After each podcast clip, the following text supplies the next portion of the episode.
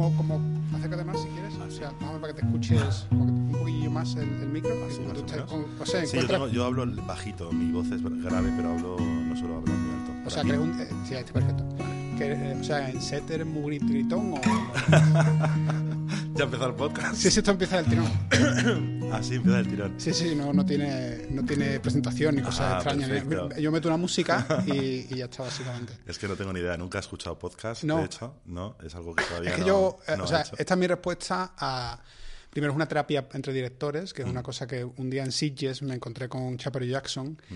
y acababa de estrenar Verbo, que le había metido la- una caña increíble en la prensa, y Mm. me dijo, estaba súper deprimido y me dijo, los directores necesitaremos un club de la lucha, algo, para desahogarnos, porque nadie nos entiende. O sea, Sí. es como cuando, te- no sé si tienes pareja o no, pero por Sí. ejemplo mi, mi chica me invita a lo mejor a veces, ah, unas amigas, no sé qué, y siempre está como el otro marido.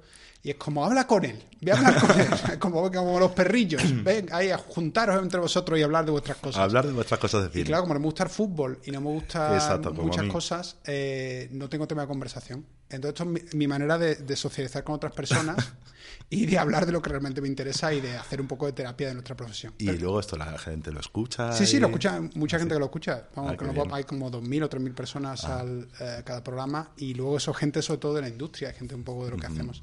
Eh, pero entonces, el gritón en, en set no mucho. Vamos a ver, eh, yo creo que es que mm, intento no serlo, eh, pero soy muy apasionado, digamos. Esa es la respuesta O sea, políticamente soy- correcta de soy- que un poco así. Soy muy apasionado, se puede decir en un momento dado que demasiado.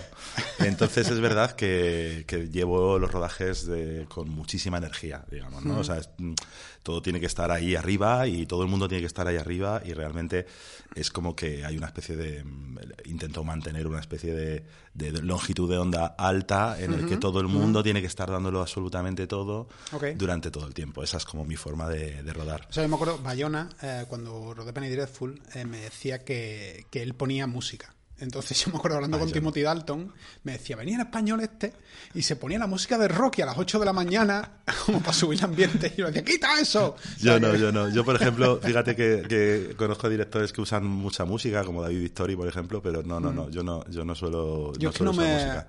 Eso no lo hago. O sea, yo Se sí lo dejo a los entiendo- actores. Ah. Entiendo para qué vale, para qué sirve, pero creo que es mejor que el propio actor eh, sepa mm, determinar cuál es la canción que tiene que escuchar o la música que tiene que escuchar para entrar en escena que le sirva él. Yo no soy de poner música, pero sí que soy de mantener esa especie de, de, de- de power en el rodaje ¿Y qué, todo y el qué tiempo. trucos tienes un poco para mantener el- el- la energía arriba? Pues yo me he dado cuenta a lo largo de todos estos años de profesión, y yo creo, supongo que tú también te habrás dado cuenta, eh, que la energía del rodaje es la tuya. Sin duda. Y eso es terrible. ¿Tu buen rollo es, tu, es el buen rollo del equipo o tu mal rollo es el mal rollo del equipo? Exactamente, o sea, el día que de repente te has levantado mal por lo que sea, eh, llegas al set, hay algo que te mm, eh, pone mala leche, eh, no te acabas de sentir bien con la escena que tienes que rodar, no la acabas de entender del todo, hay algo que te está turbando, de pronto empieza a sentirse absolutamente en todo, en todo, en todo el equipo, o sea, en toda la energía del rodaje. Totalmente de acuerdo. Que tú estás cansado, de bajón, etcétera, toda la sensación de- de- del rodaje es esa también. Entonces, la, la principal clave es mantenerme yo muy arriba, siempre. Y, y esa es la razón por la que hay veces que puedo gritar. Eh, y también porque es verdad que yo creo que hay algo que, joder, no debería ser así, yo lo sé, deberíamos de ser mm, a veces un poco más comprensivos con toda la gente del equipo. Yo eh, pienso que es así, pero, pero eh, digamos que hay veces que uno está tan concentrado en la obra, o sea, está tan concentrado en su plano, tan concentrado en la escena, que eh, a veces no ve demasiado a las, a las personas, ¿no? Eh, y es, es, es una cosa que yo, yo he intentado durante muchos años corregirme, ¿no? De, de intentar ver a la gente sus, los problemas de cada departamento y de cada persona del equipo. que he hecho, ahora en la gitana voy a hacer una cosa que creo que se la conté el otro día a Trueba, que es un experimento mío personal, que es que yo siempre me llevo muy mal con los scripts y las scripts. o sea, tengo una relación muy, muy tóxica, porque es como que en general, a lo mejor no toco un script dos buenos, pero en general suele ser una persona más mayor que tiene que estar todo, el rato explicándole lo que estás haciendo y por qué lo estás haciendo. Y gasto mucha energía en decir, me- se me acerca normalmente como, pero ¿y este plano por qué lo estoy rodando ahora? ¿Pero esto con qué monta? ¿Me puedes explicar? Y llega un momento en que yo soy un director tan perfeccionista que siempre la serie o la película en la cabeza, que es una pérdida de energía. Entonces hablé con la productora y le dije, creo que no necesito script en la serie. y los productores me, mir- me miraron como si estuviera loco. No, no me extraña. El, el montador me, me dijo, hombre, a mí, me- el montador que es muy bueno, me dijo, yo me miro todo el material, escojo lo que a mí me gusta, le digo, pero tú los, los, los partes de cámara los miras, y me dijo, no. Y le digo, entonces, ¿por qué no hacemos un grupo de WhatsApp? Y yo al terminar el día te digo, mira, ha molado mucho este momento Este en tal, plano y este plano. tal, to- tal toma, no sé qué. Y de hecho, a mí es que me estresa, o sea, no solamente me cansa el script, sino que me estresa cuando viene a preguntarme, cuando estoy como en la zona, como te pasará a ti, Hmm. te viene un script y te dice, de la última toma, ¿cuál? Claro. que es la buena. Y tú dices, a ver, había en la segunda toma había una frase buena al principio, luego en la tercera había una frase buena al, al final. No te lo puedo explicar ahora ni tengo tiempo. Entonces, a lo mejor la, vamos, a lo mejor la novia gitana va a ser la serie con más fallos de récord de la historia. Pero, la, pero la estás haciendo en Sí, sí, sí. ¿En serio? Sí, sí, ¿Qué vamos, empezamos, empezamos a rodar en ahora en dos semanas más o menos, dos, tres semanas en enero. Eh, y, o sea, para mí, es que ¿sabes qué pasa? Que, como te digo, rara vez, es que yo creo que cada director es diferente. Entonces yo entiendo que el script ha servido en un sistema de estudio donde una serie van diferentes directores y alguien tiene que mantener una continuidad, pero es que yo dirijo todos los episodios. Entonces al dirigir todos los episodios... ¿Cuántos episodios? Ocho. Madre mía. Ya, ya. Uf. ¿Tú cuánto, cuánto es el No me lo máximo que has quiero hecho una, en una temporada? No me lo quiero ni imaginar. A ver, tienes que tener en cuenta también La Casa de Papel, por ejemplo, es, quiero decir, cada episodio de La Casa de Papel es como hacer una película, eh, una especie de superproducción, sobre todo a partir de la tercera temporada. eh, con lo cual es, es absolutamente demencial que un, que un director hiciera ocho capítulos. O sea, quiero decir, bueno, no podría ni siquiera hacerse técnicamente porque no sí, sí, habría claro, tienes que forma encabalgar y segunda no habría forma sí. efectivamente de localizar a la vez que se postproduce y a la vez que, o sea, es imposible, ¿no? Pero no, yo, yo suelo hacer los primeros episodios, eh, más o menos eh, hago como eh, siempre unos dos por el medio de las temporadas y los últimos, ¿no? Y intento mantener, pues si- siempre trabajamos todos los directores con una intentamos mantener una estrecha comunicación constante eh, para hablar absolutamente de cada cosa, del récord de- de- de- del personaje emocional, eh, de, de absolutamente todo, ¿no? De, de las puestas en escena que va a hacer uno, que va a hacer otro, porque sea, hacéis- la mayor parte de las veces yo tengo que recuperar una puesta en escena Ah. que un director ha dejado o al revés. Entonces Hacéis es- un meeting entonces, continuamente. Tenemos sobre todo chats Chat. donde chats de grupo donde donde dejamos constantemente millones de, de audios explicándonos las escenas y hay veces que quedamos obviamente que tenemos que quedar dos, dos directores obviamente para fijar con qué puesta en escena se va a hacer algo porque se va a compartir. Pero es muy curioso eso que tú dices con, con los scripts. Yo yo no yo, yo solo tengo otra- otro tipo de relación a mí sí me gusta y de hecho acabo sintiéndome no sé por qué eh, eh, casi como si fuera un, un socio una especie de, de- de compañero se- de- Eso me pasa con el direct de foto y con el de arte normalmente. yo con el direct de foto, por supuesto. eh, El direct de foto es como tu segunda mano, como tu mano. Pero, pero es como algo más íntimo lo del script, ¿no? Es como eh, si estoy teniendo, mm, eh, em, yo qué sé, un mal día con los actores o no tal, llego y, y es la persona con la que puedo comentarlo, ¿sabes? Eh, Entiendo, entiendo, ¿Entiendes? De, de- de Sí, sí. esta frase está bien, pero ah, no, no ha llegado al punto que... y- y me suele decir, sí, tienes razón, pero quizá tal, no sé qué. Pero tienes, por ejemplo, o sea, ¿tú tienes un combo pequeño para ti Hmm. eh, como aislado del resto del, del mundo mundial? ¿O es un combo grande con mucha gente alrededor? No, eh, yo tengo... Eh, ¿Has visto qué técnico es este podcast? hay varios, hay varios, hay varios combos, hay varios combos, hay, hay combos, eh, hay como dos o tres. Entonces yo tengo uno que es grande y que suele haber gente detrás, eh, no mucha. Eh, pero la, mayor- la mayor parte de las veces, sobre todo dependiendo de qué tipo de secuencias son, a mí me gusta mm, coger el, el- el mini. Me gusta coger el mini, colgármelo al cuello, por lo mismo que te decía antes, de la sí, la energía, la energía, la intensidad, es como llevarlo casi colgado todo el rodaje. Y, y- y poder estar muy cerca de los actores o poder estar eh, muy cerca de la acción cuando se está desarrollando, ¿no?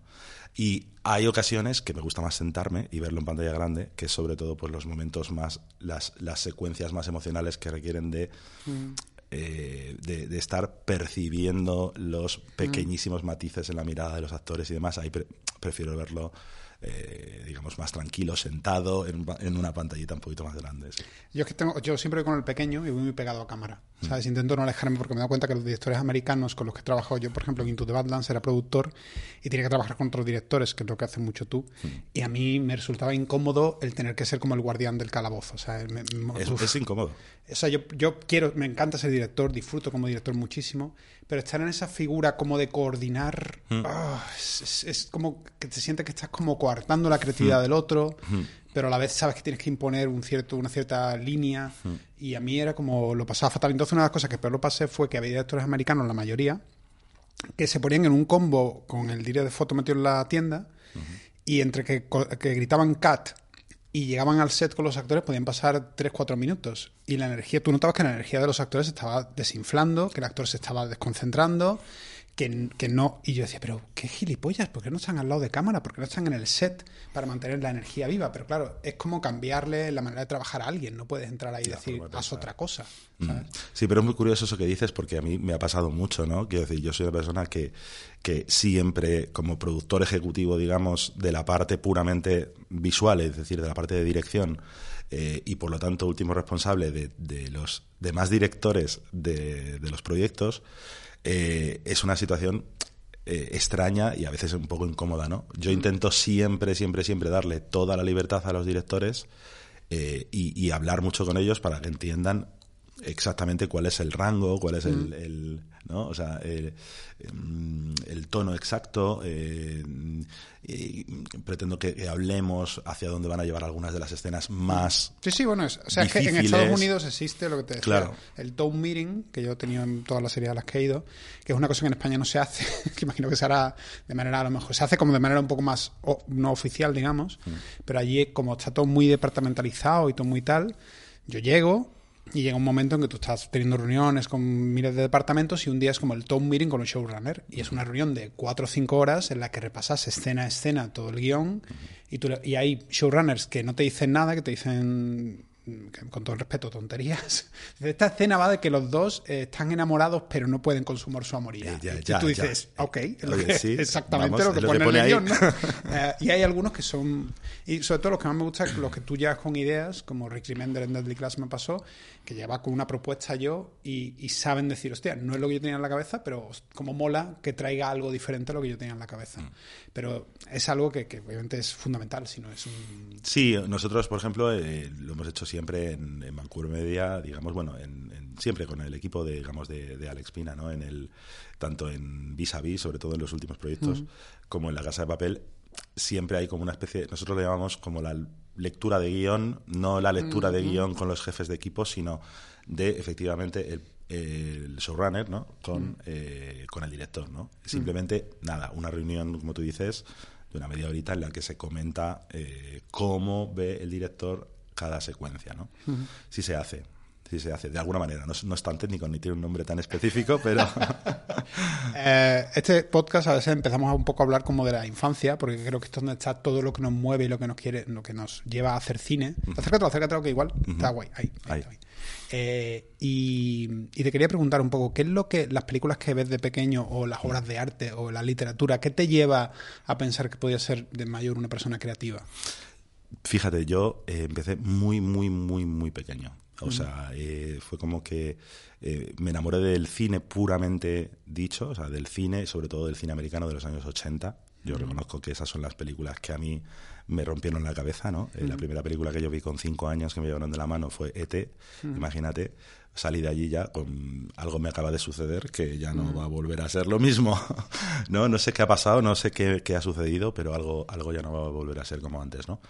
Y, y realmente, pues, eh, más o menos yo creo que a los mm, 14 años, yo me veía esas películas, pues, ¿qué te voy a decir? Indiana Jones, eh, En VHS, en Futuro, en, en VHS, todos los días a lo mejor la misma película, ¿no? De alguna forma, sin saberlo, estaba estudiando cine, sin saberlo, eh, simplemente porque era lo que más me gustaba del mundo, ¿no? Y me acuerdo perfectamente de, yo creo que te debería tener como eso, mm, no sé si eran 12, 13, que, mm, que estaba viendo Willow. Nadie ha hablado en este podcast de Willow. mira Willow, peliculón. Eh, estaba viendo Willow y de repente el arranque, lo había visto ya 200 millones de veces, comienza la música, eh, la emoción de aquel niño, y, y de repente veo que, que pone eh, eh, Directed by Ron Howard. Y fue como el momento de conciencia, lo recuerdo perfectamente, fue el momento de conciencia de decir, hey, un momento, espérate un momento, eso, Directed by Ron o sea, esto es una profesión, o sea, esto es una cosa que la gente se dedica a esto. O sea, quiero decir que, que se puede, uno puede vivir de hacer cosas como Willow, ¿no? Entonces me explotó la cabeza eh, y fue como una decisión inmediata, ¿no? Decir, mm, me voy a dedicar a esto, ¿no? A mí me pasó con Taxi Driver, pero, pero igual literal. O sea, fue ver, que había una cosa que se, un señor que se llamaba Martín Scorsese, con 8 o 9 años, y decir, ah, que esto se puede hacer. ¿Qué se hace? Pero me hace mucha gracia porque recuerdo ver ET, ver los Goonies, ver Regreso al Futuro, ver Karate Kid, y salir, creo que tan pequeño, tan pequeño, uno sale del cine como con... es una experiencia tan intensa que realmente lo vives, tío. Yo mm. recuerdo el, decir, puedo hacer el, salto de la grulla, mm, mm. puedo ir en patinete, puedo ser el, el Gordy de los Goonies, eh, y con ET era lo mismo. O sea, la sensación de, hostia, madre mía. Y ahora la ves y es una película que está tan bien rodada y sabe también, es una película que, que, sabe jugar también el off. Es una maravilla. O sea, lo que ocurre fuera de campo. A mí eh, lo que más me gusta es eso, ¿no? Eh, cuando vuelves y revisas las películas que te fascinaban de pequeño, es cuando te das cuenta de si verdaderamente eran buenas, mm. regulares o... Los cazafantasmas no aguantan tan bien, me ha No, y los Goonies tampoco, ¿eh? y los Goonies tampoco. O sea, es una película... es, como artefactos. es una película eh, que yo la llevo en el corazón como muchísima gente, pero mm. si la mm, estudias un poquito dices, está un poquito... ha envejecido. Sin embargo, ET, por ejemplo, a mí me sigue pareciendo una obra maestra. ¿no? Fantástico. Entonces, con 14 años, 14, 15, ¿qué pasa? Sí, entonces a partir de ahí yo ya decido hacer una película porque como ya como decisión.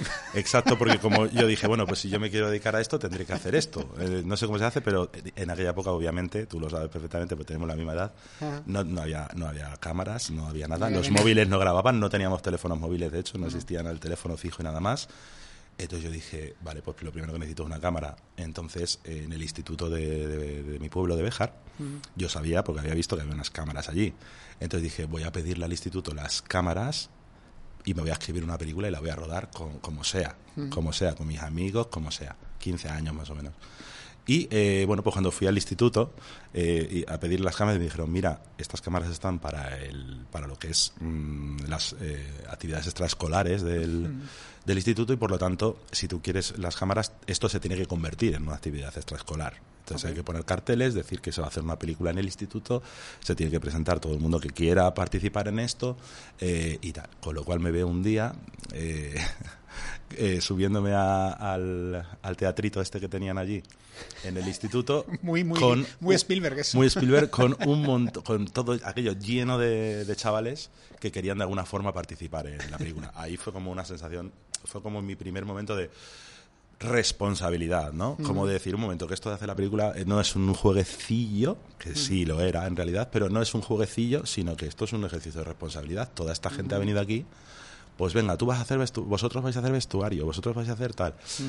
Y más o menos estuve como un año rodando aquella película. Ostras, un año con, con 14, 15. sí, 15, 16. Sí, yo creo que 15, 16 años fue.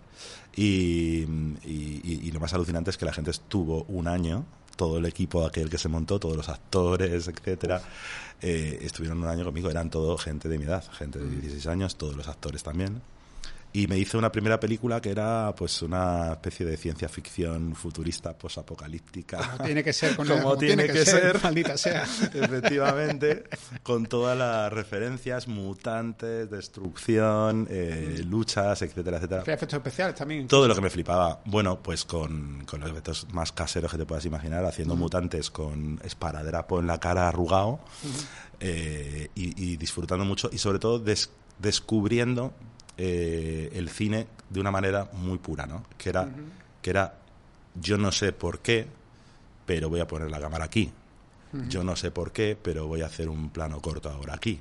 Eh, es decir, eh, puramente desde la intuición de una persona que llevaba viendo películas en bucle toda la vida, ¿no? Fue muy curioso porque mm, mm, un poquito después, con 17 yo creo, fui a hacer un curso de cine eh, yo eh, eh, absolutamente, absolutamente ilusionado. Mm. Un curso de cine a Salamanca que me acuerdo que lo impartía Juan Antonio Pérez Millán, el, el director de la Filmoteca de Salamanca mm. de, aquella época, ¿no? y me acuerdo que primera clase mm. y de repente nos da la teoría del eje. Ah. ¿no? Y nos dice, eh, bueno, pues esta es el eje de mirada, esta es la línea del eje de mirada, entonces si la cámara está aquí, para no saltarse el eje, la otra cámara tiene que, el contracampo tiene que estar a este lado del eje. Y yo me quedo completamente eh, asustado diciendo, no me digas, claro, lo apunto todo con ansiedad. he hecho la peli con el eje. Claro, lo apunto todo con mucha ansiedad y digo, y digo madre mía, que eh, o sea, habrá sido un desastre mi película. Pues cuando llegué a mi casa y me puse a ver la película que ya la tenía montada, eh, me quedé muy fascinado de que me había saltado el eje una sola vez en toda la película Ajá. y eh, además era de estos típicos saltos de eje que cualquiera te hubiese dicho, no, eso se puede Está hacer. bien porque... Con lo cual fue una cosa como muy extraña, ¿no? Fue decir, pero si yo no sabía esto si a mí nadie me lo había explicado, ¿no? Y yo creo que tiene que ver, pues, pues como te digo, ¿no? Por la pura imitación, ¿no? O sea, la pura, eh, el- la, la- la pura sensación de, de- de que lo que has visto se te ha quedado en una retina interior para siempre. Y me pasa mucho, y seguro que a ti también, que a veces ruedo un plano que creo original, que creo mío, y de repente a los eh, al año y medio digo voy a volver a ver tal película que hace mucho que no la veo y de repente me quedo digo ostras pero si ese plano es clavadito al plano que hice yo eh, en el, el anterior capítulo sabes sería que lo tendría en la retina sería que de alguna forma Yo- lo, no lo sé, había, o sea, yo- lo había eh, Antes has absorbido dicho, no sé si memoria o, o- o- Pero yo creo que hay una intuición. Hmm. Quiero decir, a mí me pasa mucho de que alguien me pregunta algo en el equipo ahora en preproducción o durante rodaje y, y dejo actuar en mi intuición y a mis entrañas. O sea, no, yo sé que no soy una persona muy inteligente, no soy una- que sé que no soy una persona lista en mi vida normal, pero es otra cosa diferente. Es una especie de intuición emocional que me dice el plano tiene que ser así. Y la interpretación tiene que ser más o menos así, que es lo que yo siento, no imagino o siento o presiento. O sea, entonces me encanta que en el fondo estamos hablando con términos emocionales y lo gracioso es que eso, si tú, sin tú conocer el eje, tu intuición emocional te estaba diciendo que tenías que estar ahí. que la cámara tiene que estar ahí y que luego tendría que estar en ese otro lugar y Claro. no en ningún otro sitio, ¿no? Eso me resultó muy curioso y eso que dices para mí es la verdadera clave, ¿no? O sea, creo que tú puedes, eh, mucha gente me dice, ¿no? Oye, pero ¿y cómo se aprende? ¿Dónde estudio? ¿Qué tengo que hacer para aprender? Yo siempre digo, mira, pues para aprender a rodar tienes que rodar, es lo que yo suelo, digo, de- suelo decir. Eh, cógete una cámara, cógete algo, un móvil y ponte a hacer cosas. Porque por mucho que vayas a muchas clases, tengas muchas ponencias eh, eh, y, y estudies eh, mucho cine en las mejores universidades, la teoría es la teoría, pero no importa. Mm, hay algo que hay algo que es que es que saber rodar solo se aprende rodando, cometiendo errores, viéndolos y dándote cuenta, ¿no? Es una cosa. Entonces co- yo creo que conviene mucho hacer muchas cosas eh, antes, ¿no? De, de lanzarte a hacer algo más eh, más grande, ¿no? Eh, pero sí, yo creo que es pura intuición al final y, y muchas veces no porque tengas más conocimientos acumulados a lo largo de los años, más experiencia, que eso te lleva a tener más conocimiento, más experiencia, mm, eh, y, y- y estudies más, y estudies más autores, y estudies más películas, no por ello eh, mm, deja de funcionar la intuición o, o lo- o- o la razón es mejor que la intuición en el set. Yo siempre he pensado que, como tú decías, que el ser director es, desde mi punto de vista, simplemente ser el primer espectador. Es como yo, cier- yo, yo cierro los ojos, veo una película y soy el primero que la ve. Entonces, para mí el rodaje es la fabricación de eso. Ni siquiera es la creación de eso. O sea, yo, o por lo menos en mi caso, yo lo hago, eh, mi- para mí la creación es muy íntima, es muy yo conmigo en mi casita, ¿sabes? O sea, ahí es la creación de la película, ¿no? Y el, el rodaje es en ese estado que es como estar en el desembarco de Normandía, eh, eh, es la fabricación de, de eso que de alguna forma ya está creado y que tú ya has visto y que tú ya has visualizado, ¿no? Siempre hay una puerta abierta a que algo te sorprenda en el set, a que veas algo mejor, a que alguien te proponga algo mejor, a que un actor te proponga algo mejor y a que de repente mm, te apasione una nueva dirección y la tomes en el set, ¿no? Pero, mm, pero sí, o sea, yo tengo la sensación de que lo que tú llamas, lo que tú has llamado antes, eh, tengo una, un presentimiento de que esta escena tiene que ser así. Para mí es, es la escena que tú has visto, ¿no? Es como cuando alguien se lee un libro, se hace su propia peli, ¿no? En su cabeza. Pues es muy fácil de entender. Los directores, yo creo que lo que hacemos es esa peli que tú ves en tu cabeza cuando te lees un libro, ahora hacer la realidad. ¿no?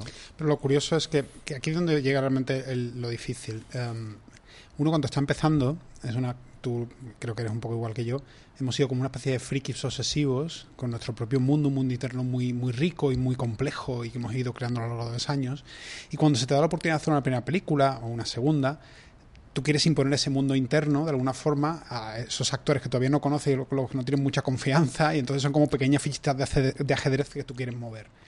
Y yo ahora me doy cuenta como director, después de haber hecho muchos trabajos en televisión, que también hay, hay que dejar espacio al mundo de los otros y absorberlo y jugar con el mundo de los otros y la emoción de los otros, porque si no estás haciendo algo inane y un poco estéril. Eh, y entonces también el director tiene que ser un catalizador de emociones de alguna forma, o sea, estar abierto a las emociones de los demás y lo que los otros quieren traer, del director de arte, al director de foto, al protagonista, a todos los actores desde el más pequeño papel.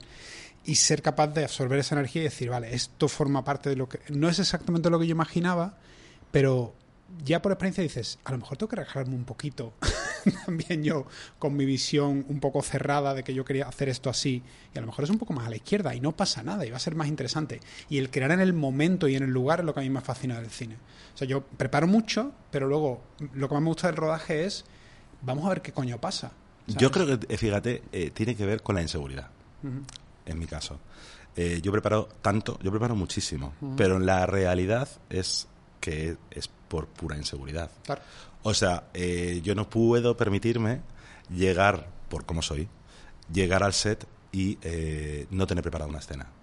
No sé, o sea, no- la tengo que tener absolutamente clara, meridiana, ¿no? Que allí, que es lo que te explicaba antes, ¿no? De pronto surge algo que empieza a, a- a- a- a- a fluir, ¿no? Y que empieza a florecer en el propio set, en el- la propia experiencia con los actores, con la- con- incluso con los operadores de cámara, y, y de repente lo haces crecer o, lo- o lo llevas hacia otra dirección o te arriesgas, ¿no? Pero, mm, pero me cuesta mucho, digamos, eh, confiar en eso. Es como, yo no puedo, yo no puedo confiar en que todos los días voy a estar inspirado, digamos, ¿no? Eh, te estoy hablando de una persona que, mm, pues eso, que lleva rodando pues prácticamente todos los días desde los últimos 16 años, eh, con pequeñísimos momentos de una semanita por aquí y una semanita por acá de descanso, ¿me entiendes? Entonces... por eso ha sido tan difícil que venga al podcast Exacto. Entonces, quiero decir, o sea, eh, no, yo no me puedo, mm, no puedo confiar en que todos los días voy a estar inspirado. Eh, necesito encontrar mi inspiración en, en- en mi casa eh, y, y si no la encuentro, prepararlo igualmente, muchísimo. Y a veces estoy deseando que me ocurra, ¿entiendes? Yo estoy deseando que me ocurra llegar al set y que todo fluya y de repente se encuentre una, una, una longitud de onda maravillosa y, y- y- y aquello crezca, ¿no? Pero siempre tengo que sentir que voy armado. O sea, siempre tengo... Yo, yo es igual, lo que pasa es que, que ahora, en vez de ir tan, tan, tan sobrearmado, dejo un espacio. Hmm. O sea, digamos que cuando me, me leo una... yo- o sea, esto es lo que lo he contado mucho en el podcast, pero yo tengo un sistema de ir antes a rodaje una hora antes, ensayar una hora antes con los actores, durante la comida ensayo con los actores. O sea, busco cualquier, como, mm, ¿cómo se dice?, grieta en el sistema para meterme y trabajar más con actores. E incluso ahora en Umbrella Academy lo hice y los productores me decían, no, no, eso no se puede hacer. Actores al lado de la comida no me van a querer nunca. Y hablé con, con Elliot Page y con el resto y dije, oye chicos, como tenemos ahora la pausa del COVID y la madre que lo parió, ensayamos la cena que viene. Claro, claro, venga, de puta madre, tal. Los actores son como niños, están deseando. Pero bueno, a lo que iba. Que sí me gusta dejar un espacio, entonces ahora yo trabajo como por imagen. O sea, me leo una escena muchas veces semanas antes, muchas veces meses antes, o a veces una mañana, esa mañana a las 7 de la mañana, una hora antes de que llegue el equipo, la leo y me vienen imágenes a la cabeza. Entonces luego esas imágenes trato de meterlas en el blocking con los actores, pero no forzarlas, sino a ver qué me traen ellos de casa. Y te juro, es una cosa muy curiosa, que no sé si tengo mucha conexión emocional con los actores, pero cuando les propongo algo y ellos me proponen algo, normalmente suelo ser yo el que de manera con mucha mano izquierda y mucha sonrisa es como, no hace falta que te pongas ahí, pero igual si empiezas ahí no sería mala idea. Igual si te sientas en esta frase, a ver qué, cómo se siente sentarse en esta ¿Y si te frase. sientas? ¿Y si te Eso es muy clásico. ¿Sabes? Me decís, siéntate, Claro, joder. claro, claro, claro. Eh, y luego cuando más o menos ha funcionado, me dicen, no, pues me, me funciona. Y es rarísimo, el 99% de las veces suele coincidir lo que ellos intuyen con lo que yo intuyo. Entonces creo que tengo una forma muy actoral de, de planificar mi cabeza de alguna manera. y, y eso me, me fascina que, que haya esa conexión de alguna forma. Sí, yo, yo, yo digamos que mi forma de trabajar las escenas siempre es- parten desde, aunque soy, me, me considero un director muy visual, siempre parto desde la intención dramática, ¿no? O sea, siempre. Entonces, yo, digamos, mis padres son actores de teatro de, de toda la vida, de teatro aficionado, y yo he estado subido en un escenario eh, desde los 5 años hasta que me bajé con 18, ya no me quise subir más. Y he estado rodeado como de actores toda la vida, mis hermanas también son actrices, o sea, es como he tenido como ese, esa- ese crecimiento, ¿no? Eh, y, y siempre me planteo la escena desde un lugar absolutamente dramático, es decir, desde, desde la propia eh, intención actoral. De tal forma que no, mi intención al hacer las puestas en, en escena es casi lo que yo creo que le va a favorecer al actor en cada momento para, Exacto, para, es llegar a su decirlo. emoción. Claro. Y después, y después, entonces ya entro en el terreno técnico. Eh, pero no voy a, pero no me gusta colocar lo visual por delante de tal forma que le tenga que forzar a un actor a hacer algo que es antinatural, por ejemplo, ¿no? Solamente en determinadas ocasiones por pequeños caprichos visuales y demás, ¿no? Que eso yo creo que nos pasará a todos. Y, mm, y es, y es cierto que, mm, que, por ejemplo, para mí lo más importante siempre es encontrar lo que yo digo que para mí es el dibujo de la escena. O sea, más allá de la verdad de la escena, que por supuesto eso es lo más importante, de que se halle la verdad de la escena y la verdad dramática, porque si no, no va a haber conexión con el público y por lo tanto no va a haber emoción. Eh, sí que intento que la, que la escena tenga un dibujo claro, ¿no? y, a- y hay veces que eso es lo que más trabajo con los actores llegados llegado al, al ensayo previo, ¿no? Intentar que la escena suba, tenga un pico, tenga un clímax, baje, se mantenga, vuelva a subir al final y, a- y, y de- y decaiga, ¿no? O sea, ese tipo de... eh, es como que eso es lo que yo visualizo. A eso me refería con lo del espectador, ¿no? Em, Pero a mí eso no me gusta, por ejemplo, o sea, en los ritmos internos de la escena, no quiero soltar solo al actor antes de tiempo. ¿sabes? yo no se lo cuento tal cual, simplemente les guío para que suceda. sí, sí, pero, pero quiero decir que yo soy, soy mucho de... Creo que hay directores que cometen, en mi opinión, un error que es darle demasiadas cosas al actor antes- de la primera toma. Yo creo que el actor ha visualizado lo que va a ser la toma, ha visualizado, porque igual que nosotros lo hacemos, ellos lo hacen, por supuesto que lo Por hacen y lo presienten. Entonces yo creo que él me dé o ella me dé lo que, lo que quiere darme. Y una vez que me lo da, entonces cuando yo llego ya, curiosamente, cuando ya hemos hablado tanto de la escena, hemos hablado tanto de los personajes y tal, suele ser términos de ritmo, de intensidad, Exacto. de energía. Entonces decir, aquí más rápido, aquí más lentito. El Aquí un poquito. el dibujo. O sea, es como, como esto vamos Eso a... es. ¿Y aquí por qué no nos paramos un poquito? Entonces, no entro casi nunca. Curiosamente, las palabras ya están diciendo lo que decir. Las emociones y las intenciones están ahí. Yo he tenido ese viaje, yo he tenido ese viaje. Yo entré mm, a los... mm, ¿Cuántos años tenía? 28, creo. Cuando entré por primera vez a dirigir Los Hombres de Paco. Y yo venía de hacer cortos eh, y publicidad. Cuando tú entras en Los Hombres de Paco, ¿es con realizador o sin realizador? Cuando yo entro a Los Hombres de Paco, Porque es la, fase, la, la serie mítica donde todo el mundo Cuando primero yo- es realizador y luego no. Entonces no sé si en la... yo entré como si en director. época Yo entré como director, pero fui el... post Omar Vigil, no sé si... Yo fui el primer director Ajá. que entraba directamente como director porque en aquella época en Globo Media se ascendía, es decir, Ajá. acojonante. Tú eres script, luego podías ser ayudante de realización, luego podías ser realizador y luego podías ser director. O podías venir de la dirección. Tú eras eh, auxiliar de dirección, luego ayudante de dirección y luego podías ser director. Era una cosa así. Un poco marciana. Muy marciano, pero era así, se ascendía. Ajá. Y eh, bueno, pues vamos a ver, cuatro cámaras en batería, muy prácticamente cero cinematografía, Ajá. no había cinematografía, ni dirección de fotografía, porque era, Sí, todo era plató y todo, alumbra- sí. Ujú. alumbrados, digamos, Ajá, para sí, que se viera. Eh, ese era el, el caso, ¿no? Eh, pero con respecto a lo que te estaba contando de los actores, yo cuando llego ahí a dirigir y a mí me- y, y yo digo, bueno, eh, la cámara la pongo yo porque digamos que no soy capaz de entender una puesta en escena Ajá. de actores diferente a la de la cámara. Para mí la puesta en Claro. escena de actores y de la cámara es la misma cosa. Ajá. Allí no se entendía así. Allí el director tenía que dirigir a los actores como en una obra de Y ya el teatro. realizador se ocupaba de... Y había, efectivamente, un realizador que iba detrás corriendo. Eh, sí, sí. Es que muy raro. Era muy raro, tío. Entonces era como. eh, en- entonces veía cómo, cómo era la puesta en escena que estaba montando el director y a partir de ahí empezaba a decir: cámara aquí, cámara aquí, cámara aquí, cámara aquí. ¿Qué hacía? Cubrir con la teoría del eje absolutamente todo.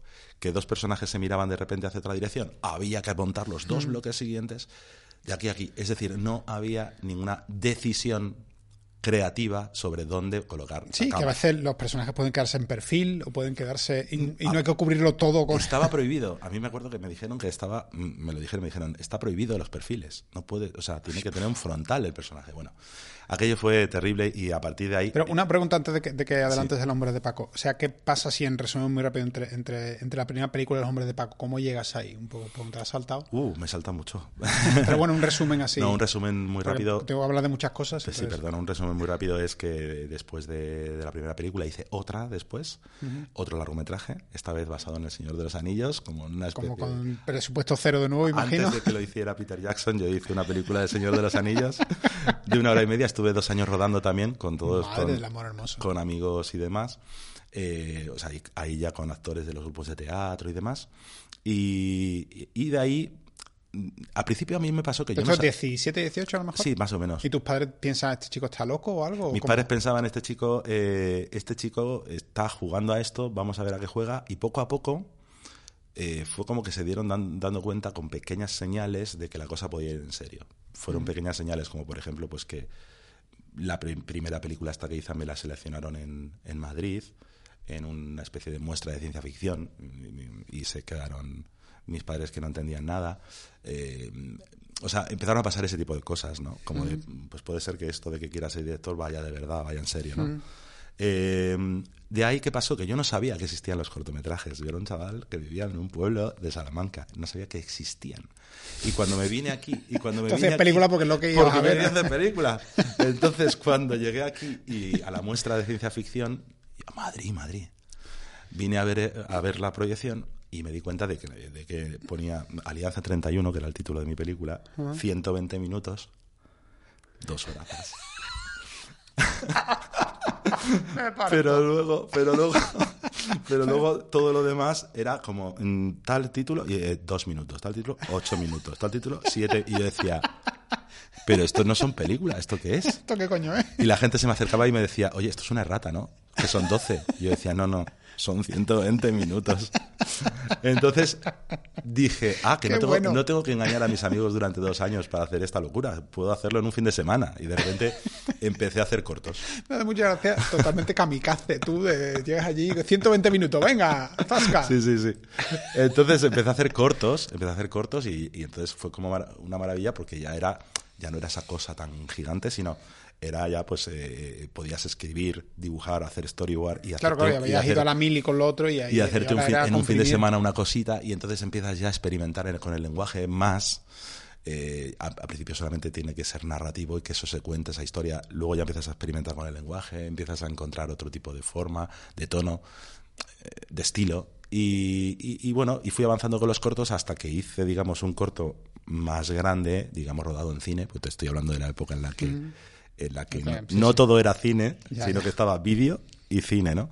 Y festivales de vídeo y festivales de cine. Entonces yo quería ir a los festivales de cine, hice un corto más grande que se titula eh, Déjà Vu, que fue el corto, digamos, con el que, mm, que me abrió las puertas de todo, digamos, ¿no? Fue el corto donde yo me arruiné, eh, estuve un año comiendo espaguetis con tomate y demás, porque aquello se fue de madre, fue un, gran golpe, digamos, en la economía familiar.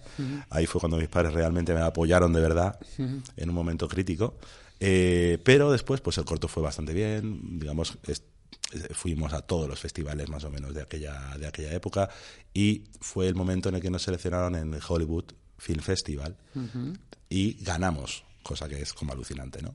Porque nosotros nos fuimos allá a Hollywood en plan, eh, o sea, porque no nos lo podíamos creer que nos hubiesen seleccionado, mucho mm. menos que, ganáramos.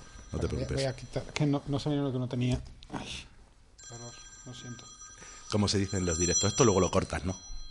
Ah, ya está, ya no, no existe. y a eh, partir, a partir Pero fuiste a Hollywood con qué edad? Con 20.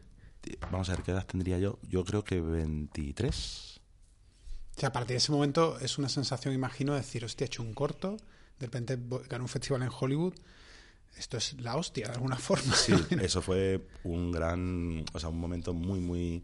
Fue una sensación además muy ¿Pero te bonita. llegaron a entrar agentes o managers o algo? Sí, ya sabes cómo funciona Hollywood. Hombre, lo, lo conozco muy bien. Por eso te hago la pregunta, porque Por no sé cuándo, cuándo el oasis en el desierto se, se desvaneció De hecho, no se desvaneció. fue muy curioso porque a mí me, me llegaron a decir que si, que si yo quería estar nominado a los Oscar. Y yo me quedo así y le digo, ¿pero qué? Y me dice, sí, porque como tú acabas de ganar ya un, fes- un festival, que es como Sí, funciona. lo- aquello. los grandes, como ya has ganado uno de los festivales grandes, tal, no sé qué, ahora mismo, si tú me das, me decía el tío, si tú me das, eh, en aquella época eran pesetas todavía, y me, me dijo como mm, cuatro millones de pesetas o algo así, tú estás nominado. Yo te aseguro que tú estás nominado te decía un, un- a los Oscar. un manager. Sí. Que iba a moverlo por cines, que iba a hacer no sé qué, que iba a hacer Dios, no sé ¿cómo cuánto. te pide un manager como te va a pedir dinero? Un manager, un... Manager no era mi manager, un poco. no era mi manager, era el manager de un actor que Ah, salía en el sí. corto, que bueno, en fin. La cuestión, que yo en ese momento no tenía ni un duro, no tenía nada, y me volví para casa y dije, mira, a mí déjame Pues en hiciste paz. bien, en- menos mal que no tenías dinero para que te lo hubieran quitado. Exactamente. Y, y- y entonces, pues, a la vuelta, simplemente ese corto, yo seguía haciendo publicidad, que es lo que estaba haciendo, digamos, después del corto hice publicidad. Y a partir de ahí, pues, de repente, pues, por una, una casualidad, yo creo, eh, Alex Pina estaba buscando un director que entrase nuevo, que no fuese alguien de ascenso en Globo Media, sino que entrase de fuera y pues vio, vio el corto. Y, y- y estaba trabajando con Iván Escobar, eh, que era guionista. Iván Escobar había sido profesor en la Universidad de Salamanca y me conocía de los cortos que yo hice en la Universidad de Salamanca. ¿Tú crees que Alex en ese momento estaba buscando romper con este sistema un poco Hmm. Esto es lo que él quiso. aburrido de alguna forma? Bueno, aburrido. Un sistema un poco como convencional de dirección. Él lo que él quiso fue que se, efectivamente, que entrase alguien de fuera mm, a, sí, quizá hacer las cosas de otra forma o a, o a- a aportar una visión diferente de aquello, ¿no? ¿Y Alex en ese momento tenía, una, tenía cierto poder en los hombres de Paco ya? O Era no? productor ejecutivo. Ya, en ese momento sí. era el productor ejecutivo de la serie y digamos que en Globo Media en aquella época, pues cada, cada producción de alguna forma, su productor ejecutivo era casi como si fuera una empresa aparte, ¿no? O sea, en el mundo de Alespina y de los hombres de Paco no, había- no entraba nadie. En el mundo de, supongo, de otras series de Globo Media no entraría nadie tampoco, ¿no? O sea, eran como pequeñas burbujas donde los productores ejecutivos tenían como todo el poder dentro de, la, de esa producción. Y entonces, pues a partir de ahí empieza esa, esa experiencia. Y yo te quería apuntar una cosita, que es que venía mm, con el tema de los actores de antes, y es mi absoluta inseguridad en aquel momento. Tú ten en cuenta que eh, pasé de dirigir actores mm, eh, que había hecho un casting para un corto y tal y cual, a, de repente tener allí delante a Adriana Ozores, Paco Tous, Juan Diego. O sea, para mí aquello era como un shock, ¿no? Eh, entonces yo sobredirigía a los actores, ¿no? Pero hasta un nivel, hasta un nivel que no te puedes ni imaginar. O sea, yo, yo todas, todas, todas las líneas de los actores hasta cada pausa hasta estaba todo totalmente apuntado, todo. Pero no te, gente como Juan Diego no te decía dónde va chaval. Había una, una cierta actitud de menudo coñazo de tío nos ha tocado, ¿no? Había una, había una cierta sensación. A- a- a- hubo actores que aceptaron más como esa especie de pasión mía tan desbordante y demás. Pero yo recuerdo que sí, que hubo un día en el que Paco Tous, que se lo agradeceré siempre, me, me, me- me- me dijo, oye, eh, Jesús, quiero hablar contigo después del, del rodaje. Estábamos empezando, ¿eh? Y fue cuando me dijo, mira, es que ¿sabes qué pasa? Que llega un momento, o sea, tú, todas tus intenciones, todo es maravilloso, ¿verdad? Funciona muy bien, funciona muy bien en pantalla, dice, pero es que llega un momento en el que marcas tanto que nos sentimos poniendo caras, me dijo Paco Tous. Nunca se me olvidará esa frase. Y ahí fue un poco cuando fui consciente, ¿no? De esto que estábamos hablando. A partir de ahí empiezas a hacer todo un viaje y todo un ejercicio de comprender de qué va realmente la dirección de actores, ¿no? Eh, como te digo, de nuevo, pura inseguridad. El sobretrabajo suele ser pura inseguridad. Bueno, yo lo hacía continuamente. O sea, mi primera y segunda película era todo, todo, todo, el story, el no sé qué, no sé cuánto. Y, y como te digo, llega un momento en que hago Penny Dreadful con Eva Green y ahí cambia el chip. Y digo, o sea, como. Qué fuerte fue con Penny Dreadful cuando Sí, sí, el porque chip. realmente si, si lo piensas, o sea, yo hice, antes de Penny Sí, Dreadful pero- había hecho. O sea, eh, carne de neón, para, Carne tú de la Neón- hiciste completamente... eh, Totalmente diseñada. diseñada plano Pero por es que plano. Se que- nota. No sé si. Bueno, lo has visto. Sí. Eh, eh, es una peli que, que está hecha de pequeños set pieces todo el rato. Para mí fue un, un poco O sea, para mí, Bueno, para mí, no, no, o sea, quiero decir, yo como espectador fue una sensación de decir, eh, joder, qué bien. O sea, qué bien que se abran estos caminos concretos, ¿no? Eh, en el cine español, tío. Fue... Con mucha, te lo agradezco, hombre. La verdad es que fue una pelea con, con los productores porque hay una parte en que lo aprobaron, digamos que lo apoyaron y otra parte en que una vez que ven lo que realmente han hecho empiezan a decir, pero no vamos a hacer fuga de cerebros, esto no es. No, no, no, no, al final mueren todos. ¿Cómo? Uh, pero, pero sí que de alguna forma, recuerdo que como la película era muy de, de set pieces, por decirlo de alguna forma, mm. lo ya todo hiperdiseñado, cada plano, cada dibujo, cada, cada tal. Y luego... Uh, Claro, Carne de Neón me abre, me abre puertas en Estados Unidos, pues la película no funciona, pero por haberme por haber sido yo tan cabezón en apoyar algo que era casi suicida, y con tan loco de alguna forma, sí me abre puertas allí y también la de Nicolas Cage la sobrepreparo, porque era como, hostia, Nicolas Cage, tengo que sobrepreparar todo, taca, taca, taca. Y, y Andrei Sekula, el director de foto de Pulp Fiction, pum, pum, pum. Y, y, ya llega un momento en que eh, con Mr. Right y Penny Dreadful, porque ya entra Sam Rockwell, entra Eva Green, entran actores que, que, que, admiro mucho y que me doy cuenta de que trabajan de una manera diferente. Eh, y sobre todo era eso, me llegó un, un diálogo de John Logan, una escena de cinco páginas de diálogo, y yo para mis entonces decía, ¿y esto para qué coño lo voy a planificar? ¿Qué sentido tiene? Esto, es que no. Y además John Logan, qué pasa. John Logan me decía, era un tío que apoyaba mucho y que sigue apoyando los ensayos con los actores en el día. Entonces era, Penny Dreadful era un set donde realmente se tenía tiempo para ensayar. Ahí no, no podía yo, como hago en España, de decir, vale, si el call time es a las 8, yo estoy a las 7 de la mañana con los actores y antes de que llegue el día de fotos ya he ensayado. Eso no se podía hacer, pero sí se podía hacer que tú llegabas a las 8 con el equipo y se decía, va a haber una hora de ensayo. Todo el mundo a tomarse un café, que va a haber una hora de ensayo. Entonces yo decía, ah, ah, que esto se hace así en la serie. Porque uno, no sé si te pasado a ti, imagino que te pasó a los hombres de Paco, muchas cosas se me han pasado en las series americanas que yo finjo que sé lo que va a pasar cuando no tengo ni puta idea, según van pasando yo digo, ah, que esto se hace así. Bueno, pues, pues tiro, ¿vale? Guay, pues parece que es así. Eh, y en ese caso con, con lo de Green fue eso, es decir, ah, vale, vale, vale, vale, que tenemos tiempo para ensayar y no tengo que decirles cada paso. Ah, bueno, entonces yo ahora sí que puedo. Y, y mi gran pelea, hay un plano en el capítulo 6 de Penny Dreadful, um, es en una mesa, está Timothy Dalton, está Brian Cox, Uh, están todos los protagonistas y era un plano en el que una chica se transforma en bruja y hacía como una transición como detrás de otro personaje para la transformación de bruja. Y lo que hicimos fue una mesa como esta, gigantesca pero alargada, eh, y teníamos una cámara en el centro con una, con una grúa y con una cabeza, eh, digamos, que podíamos mover a lo largo de toda la mesa. Entonces me costó Dios y ayuda convencer a, a convencer a John Logan que iba a ser un plano secuencia de dos minutos en el que la cámara no iba a dejar de moverse en el centro de la mesa rodeando todos los personajes y que en algún momento no íbamos a ver a los actores hablando, pero íbamos a ver reacciones y tal y tenía que ser perfecto. Y recuerdo que eh, hicimos como 10, 11 tomas, yo siempre hago una de, de una a cuatro máximo, pero este... Cuatro, a partir de ahí empieza la cosa muy mal ya. pero este era un plano sí. que había luchado y que era sí. muy complejo y John Conroy, el director de foto, me decía, venga, tío, vamos a intentarlo, vamos a conseguir tal. Y me acuerdo que la toma a lo mejor 11 me llegó ya John Logan y me dijo, Paco, no sé si está funcionando, no sé si lo vais a conseguir. Si esto no funciona en la próxima toma, mm, plano contra plano y a, a, convencional. Y le dije, dame una más, dame una más. Y por suerte la siguiente funcionó. Entonces fue una... O sea, para mí fue un orgullo el decir, vale, puedo jugar el juego de los actores y puedo jugar lo que, pero también puedo imponer mi visión como director de vez en cuando y decir, este momento la cámara es el que lleva la voz cantante Exacto. y hay que seguir a la cámara. Exacto. Y eso a mí me, esa es la, me fascina. Esa es la, la, no, la, decisión principal. Yo, por ejemplo, con el tema que me preguntabas, que ese salto tuyo, digamos, allí a Estados Unidos, para mí el salto a los hombres de Paco de aquella época fue una cosa que heavy, realmente, ¿no? Yo no sabía cómo funcionaba eh, y menos ese sistema, ¿no? De hecho, de hecho, yo recuerdo que fui el primero que puse marcas en el suelo, por ejemplo, ¿no? No se había hecho nunca. Me acuerdo perfectamente también, me acuerdo también Joder. perfectamente de que de repente dije, oye, eh, quiero poner la cámara al otro lado de la mesa de Don Lorenzo, ¿no? De, de, uh -huh. de Juan Diego. Eh, entonces, este, este, mueble, este mueble de aquí que hay aquí, esta estantería, por favor, quítenla, que vamos a poner aquí. Y, y, y todo el mundo se miraba como diciendo, a ver, esa estantería, esa estantería no se ha movido desde que se puso. Pero hasta el, hasta el, hasta el nivel.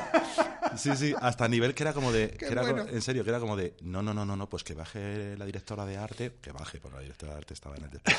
Que baje la directora de arte y que, porque esto no se puede mover. Y bajaba la directora de arte. Y era como de, a ver, que voy a poner la cámara aquí.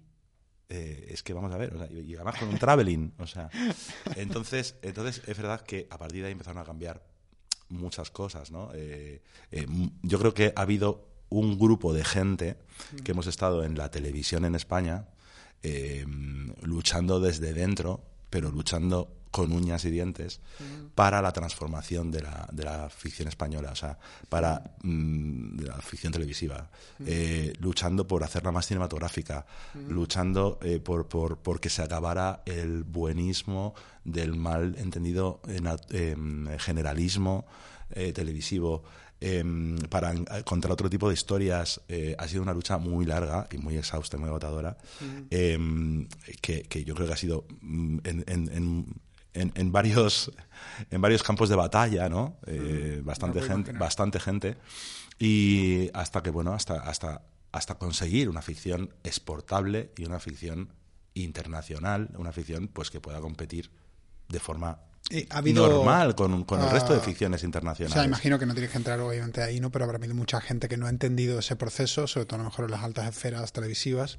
Pero ha pasado alguna vez que, que tratabas de convencer a alguien de que algo podía ser más cinematográfico y que así iba a llegar mejor al espectador o iba a funcionar mejor y que, y que luego ocurriese y que esa persona te dijera, joder, tenías razón, de alguna forma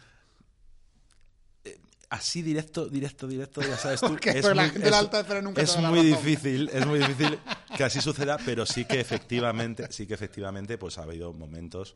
Yo creo, por ejemplo, que, que Vis a Vis fue uno de los de los mm, de los, de los gran de los momentos, ¿no? En los que en los que sucedió aquello, ¿no? Eh, fue el momento en el que yo dije, mira, vamos a traer, mm, y yo me traje a Miguel Moedo, ¿no? al director de fotografía con el que había hecho mis cortos, eh, eh, y me lo traje a vis a vis, ¿no? Y fue como, rompamos un poco la estructura de iluminación que hay aquí, hagamos una cosa más cinematográfica.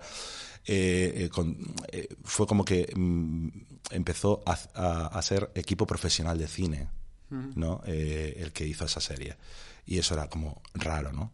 Eh, ¿No te crees que ahora me está, o sea, no me está costando porque por suerte, un poco, por lo que sea, me respetan, pero ahora con la novia gitana, con Diagonal, que es la productora que hace Amar en tiempos revueltos y todas estas cosas, estoy también ahí, que le digo, es que quiero un montador de cine, un director de foto de cine, quiero un taquetal de cine y es como, joder, ¿Pero por qué? Y yo, coño, ¿por qué que la serie sea cinematográfica? No, pues trae gente de Exacto. Y es como, lo están apoyando y no puedo decir nada malo de ellos, al contrario. Pero sí es cierto que llegó un momento en que, en que se preguntaban por qué. Y tú dices, bueno, porque estamos haciendo cine. ¿no? Mm. Pues trae gente de cine. Mm. Y, recuerdo que efectivamente eh, fue luchar, pero luchar, ¿eh? Luchar mm. encarnizadamente cada una de esas victorias. Cada una absolutamente de esas victorias. Eh, claro, ten en cuenta, o los planes de rodaje pues no pueden ser de, de, nueve secuencias al día. No pueden ser. Van a empezar a tener que ser de seis, venga, de seis. Seis. O de cinco, venga. Eh, hagámoslo un poco mejor. ¿No? O sea, esa lucha, esa batalla, eh, fue, fue, fue tremenda y, y, yo creo que efectivamente al final sí se han reconocido esos saltos, sí se han reconocido esos resultados y de hecho se ha normalizado ya en la ficción española, yo creo ya está absolutamente normalizado y de hecho la ficción española ahora mismo eh, ha pasado, digamos, yo creo de ser... Eh, una cosa como que medio nos avergonzaba, y te estoy hablando de la ficción siempre mm. televisiva, eh, como que medio nos avergonzaba, ¿no? Como, esta serie para ser española está bien y tal, ¿no? lo, que siempre se decía cuando yo creo que ahora ya se está ya se ha transformado y, de hecho ahora es al revés, ¿no? Ahora mm, la gente dice, oye, esta serie tiene que ser buena porque es española, ¿no? Te estoy hablando a nivel internacional. Sí, sí, sí, totalmente. Con lo cual, con lo cual eh, es como, ya puedo respirar. y ahora ya lo que... No, porque yo recuerdo hablando con, con, con, gente de rodaje y tal, de la serie que estamos haciendo ahora, una cosa que a mí me encanta de los rodajes es cuando estás en preproducción y vas en furgoneta a Segovia a ver la cárcel o lo que sea y te comes allí con una comida de una hora porque estás en Segovia, qué coño, y te pones a hablar con el de producción, con el de cámara, con no sé qué. Entonces empiezas a... A mí me encanta compartir historias. O sea, es una cosa que me fascina, ¿no? Decir, por eso haces esto. Por eso lo cuento. Entonces cuando siempre, pues, este actor que me hizo, ay, cuando aquello, no sé qué, conocer la historia de Iñarrito y Bruce Willis, pues esto, lo otro, no sé qué. y entonces te pones a, y todo el mundo, en el momento sale diciendo, ¿dónde tienen tiempo en Vancouver? Joder, en Vancouver sí que rodan bien. pues es como dicen, tío, es que la casa de papel es que otro nivel, coño. Pues, eh, pues yo fíjate que creo que muchas veces es eh, como una especie de, no sé, de, visión desde fuera. Porque luego, o sea, en Vancouver lo que, o sea, es es igual de, entre comillas, desastroso todo y de caótico todo. Hombre, que no. no pero que no lo digo mal, lo digo No, bien, que decir que, y de que se le dedica el tiempo que se le tiene que dedicar. Que, efectivamente, la gran. mm, para Por mí. cierto, solo una cosa, es que nos estamos quedando como a oscuras. No, yo estoy bien. Seguro Sí. que. eh, Déjame Más buscar un, Sí, pero que llega un momento que no vamos a vernos. Déjame solo buscar un. lo- luego lo, lo muevo, no te preocupes. Vale, vale. Pero es que déjame buscar un. eh, es que a ti te pasó alguna vez. Es que no me ha pasado a mí, es que he hecho series americanas. Hmm. Nunca. Quizás American Gods. American Gods es la única serie que he hecho. ¿Tú tenías tiempo en las series americanas? Esa es la, única. Esa es la que- gran pregunta. Claro, claro. Quiero decir, American Gods, Penny the Full City of Angels, El Alienista. Hay series que te dicen lo que haga falta para que la serie sea lo mejor posible. Entonces, bueno, Hasta el punto de rodar absolutamente tranquilo, sin ningún tipo No, de o sea, siempre hay una tensión interna. O Eh, sea, en o Umbrella sea- Academy tienes tres grúas y tres cámaras a la vez todo el rato, pero hay una tensión interna por aprovechar el tiempo lo, lo más posible. Exacto. Entonces nunca he tenido la sensación de decir, joder, pues, a ver, la única alguna vez haciendo segunda unidad. Que tú dices, coño, esto ya terminado mi capítulo, eh, quedan hacer hacer unos planos hoy, que es el típico día tonto de planos de segunda unidad, la primera unidad está con el otro director.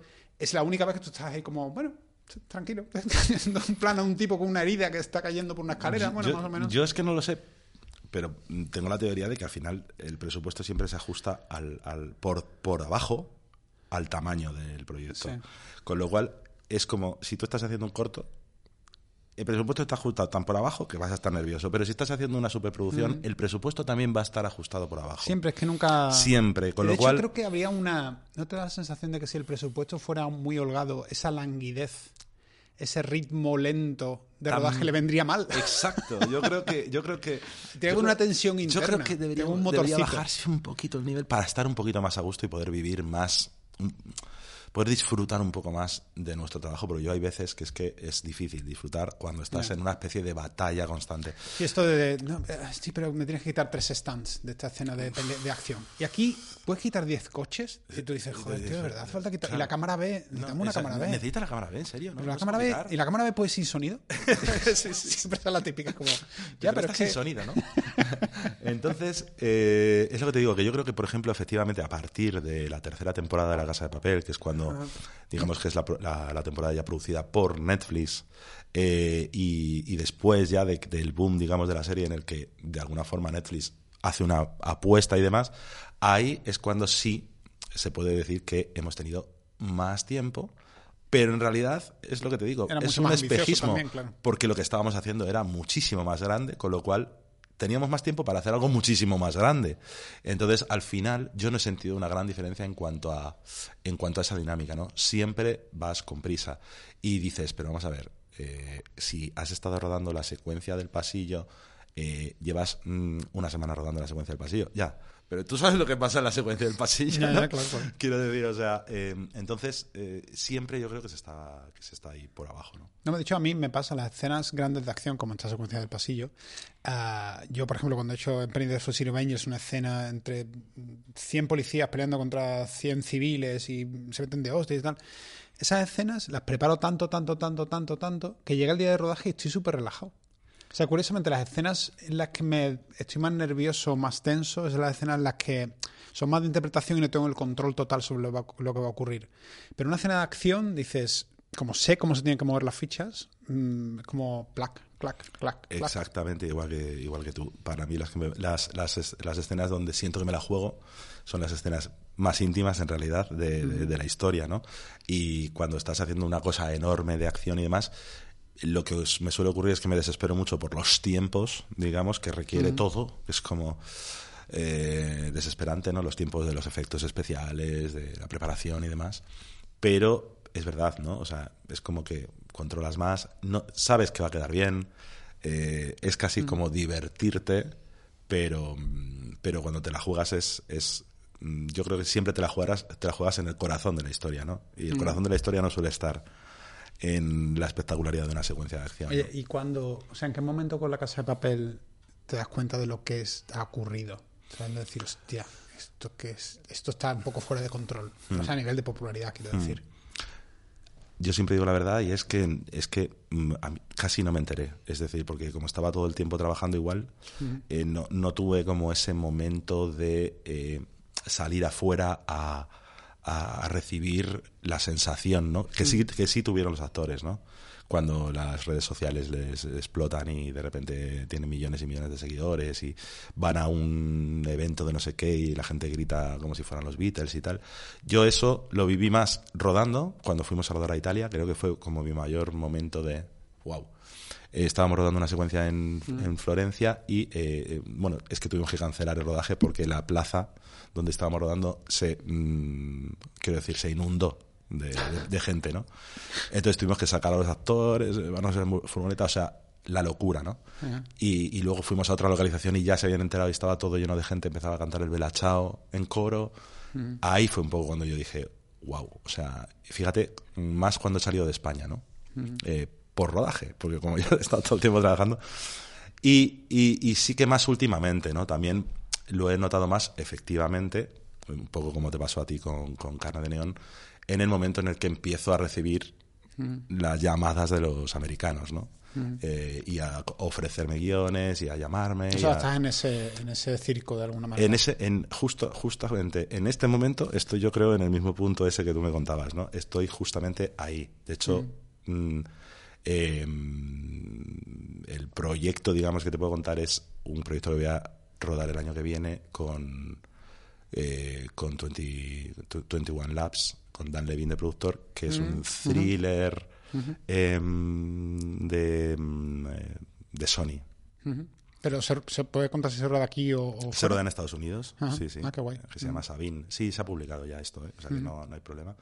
Y eso es lo que, digamos, estoy en este punto que para mí es casi igual del mismo salto de cuando estaba haciendo publicidad si se a los hombres de Paco. no, Tengo no- esa sensación de ahora de no sé a qué mundo voy, ¿no? No te no, se diferencia mucho.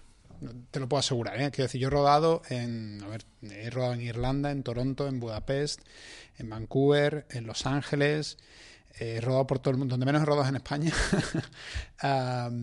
Y no por falta de ganas. Y no hay tanta diferencia. Te lo puedo asegurar. O sea, hay una diferencia. Estados Unidos es Estados Unidos, depende de dónde vayas a rodar, pero a veces. Los Ángeles. En Los Ángeles depende del crew que te toque.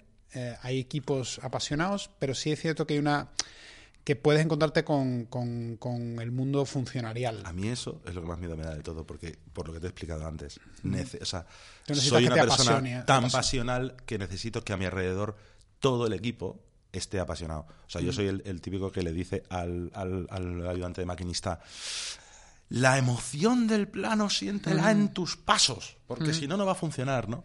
Entonces, claro, eh, me da mucho miedo, efectivamente, que te toque, como dices tú, un... No, tú, te vas a llevar muy bien con los actores. Quiero decir que a mí cuando me llevan a un, a un rodaje americano, me suele pasar mucho que, imagínate, al principio sobre todo, ¿no? Me llevan a lo mejor a Fear the Walking Dead o a, o a- o a alguna otra y llego en el capítulo 6 del 10 o el 8 de 10. Entonces noto que llego y los actores ya están cansados. los actores ya están como agotados emocionalmente, a lo mejor no les gusta mucho el director anterior, la directora anterior. Entonces yo llego como, como súper emocionado y apasionado. Decir, hostia, voy a hacer The Strain, la serie de Guillermo del Toro de vampiros. ¿Cómo mola? Y además hay un personaje que voy a matar, tal, no sé qué. Entonces llego como reuniéndome con todos, hablando con todos. Y ese entusiasmo, normalmente en el día de foto, en el showrunner y en los actores, se... ¿Sabes? Se, se, se contagia muy rápido y ellos están como diciendo, hostia, alguien con ganas, Qué guay, qué guay, cómo mola. Y estoy seguro que eso va a ir de puta madre. El equipo es otra cosa y el equipo es ganarte su respeto, por supuesto, y tal.